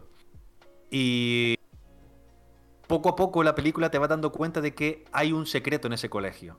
Hay algo oculto en ese colegio que él está intentando investigar y desentrañar porque hay comportamientos extraños de personas, cosas que se dicen, cosas que no se dicen, los niños parece que tienen traumas y no se sabe muy bien por qué. Y, y cuando te das cuenta de qué va verdaderamente la película, te explota la cabeza y es probablemente uno de los dramas más bestias que he visto en mi vida. película. Ah, ¿tú lo has visto? Y esto estuvo, sí, estuvo en Netflix y en, y en Filming, pero ya no, ya no hay rastro. ¿eh? Silenciaron. Sí. A ver si algún día la rescata. Quizás como ahora el director se ha hecho más conocidillo por el tema del juego del calamar, igual sus demás películas se empiezan a, a comercializar más. A ver si. Ojalá, ojalá, la se verdad, puede. porque el cine surcoreano es maravilloso. Es fácil tirar siempre por Park Chan-wook, Bong Joon-ho y Kim Ji-woon, pero tienes también Eh. por ahí a Kim Ki-duk, a Lee a- al propio Juan, Dong-hyuk. eh, hay tantos, realmente. A mí lo único que me falla por ahora es saberme de memoria todos los nombres. Es, difícil, ¿eh? Eh, hay, que, hay que hacer un poquito ahí de memoria y ir tirando poco a poco porque eh, no es fácil, pero cuando ya te acostumbras y ves tanto, sobre todo de tus favoritos, te vas aprendiendo los nombres, ¿no? Los- sobre todo los actores y tal, Son Kang-ho, Choi Min-sik, Lee Byung-hun, que además los tres han participado en películas hollywoodienses. Sí, sí. Incluso es, es- es un poco racista, pero al principio también te cuesta diferenciar un poco, eh, porque yo- soy de ver muchas películas coreanas y a veces se las pongo a mis padres, y mis padres de repente, una que vio conmigo hace tiempo, confunde al actor principal con el otro que está saliendo en esta película y es como, mamá, no, se parecen en nada, ¿sabes? no Pero bueno, que suele suceder, ¿eh? Sí, sí, sí. Pero yo creo que es normal, al final lo que desconoces es lo que hace que, que no, no lo sepas. Yo cuando vi eh, por primera vez un episodio de anime, fue un episodio de Naruto, el primero de todos, y, y yo dije, ¿y esta mierda qué es? Esta gente gritando todo el rato, es todo tan excesivo, tan extremo, no tiene sentido ninguno. Pero te vas acostumbrando y al final te parece lo más normal del mundo. Bueno, Ale, No, te no. doy los honores. Eh, no, simplemente, Nauceda, agradecerte que hayas venido aquí a hablarnos de, de los Oscars. Hemos estado eh, muchos momentos, sobre todo Willy y yo, ¿no? Como si fuésemos.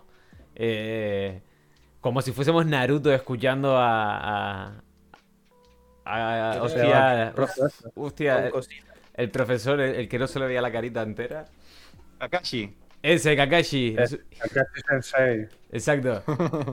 Y, y nada, eso, que agradecerte lo que ha, que ha sido un placer, ha estado muy guay el programa. Esperamos verte en lo que dice Julio, que quieras repetir con nosotros para venir a hablar de, de cine surcoreano. Y, y nada, poquito más. No sé si quieres decir algo.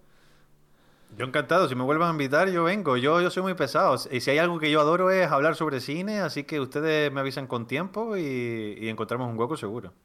Ok, genial. Y, y los, que te, los que te quieran buscar en Twitter y YouTube, eh, Era Nauset. ¿Y cuál era tu apellido, perdona? Melián, Melián. Nauset, Melián y, te encontrarán en YouTube y, en Twitter, ¿no? Exacto, en Twitter sale mi nombre Nauset Melián, pero el Twitter handle es arroba Nousid, N-O-W-S-E-E-D. Pero vamos, que tampoco se vuelvan locos, quiero decir. Eh, si, si quieren escucharme en YouTube, pues ahí me tienen. Y si no, en Twitter también soy bastante pesado, porque me gusta eh, estar al día con todas las noticias de cine y intento informar dentro de lo que cabe. Ok. Perfecto. Pues nada, chicos, hasta aquí el programa de hoy. Les remitimos para la siguiente semana, para el martes. ¿Quién vendrá? No lo sé, no lo sabemos, ni nosotros, así que ustedes menos. Entonces, eh, nada, agradecerles que hayan estado ahí, recordarles que se pueden suscribir si tienen el Prime, que les sale gratis cada mes. Y nada, esto ha sido Saltado Deje y nos vemos. Bye bye. जाओ जाओ जाओ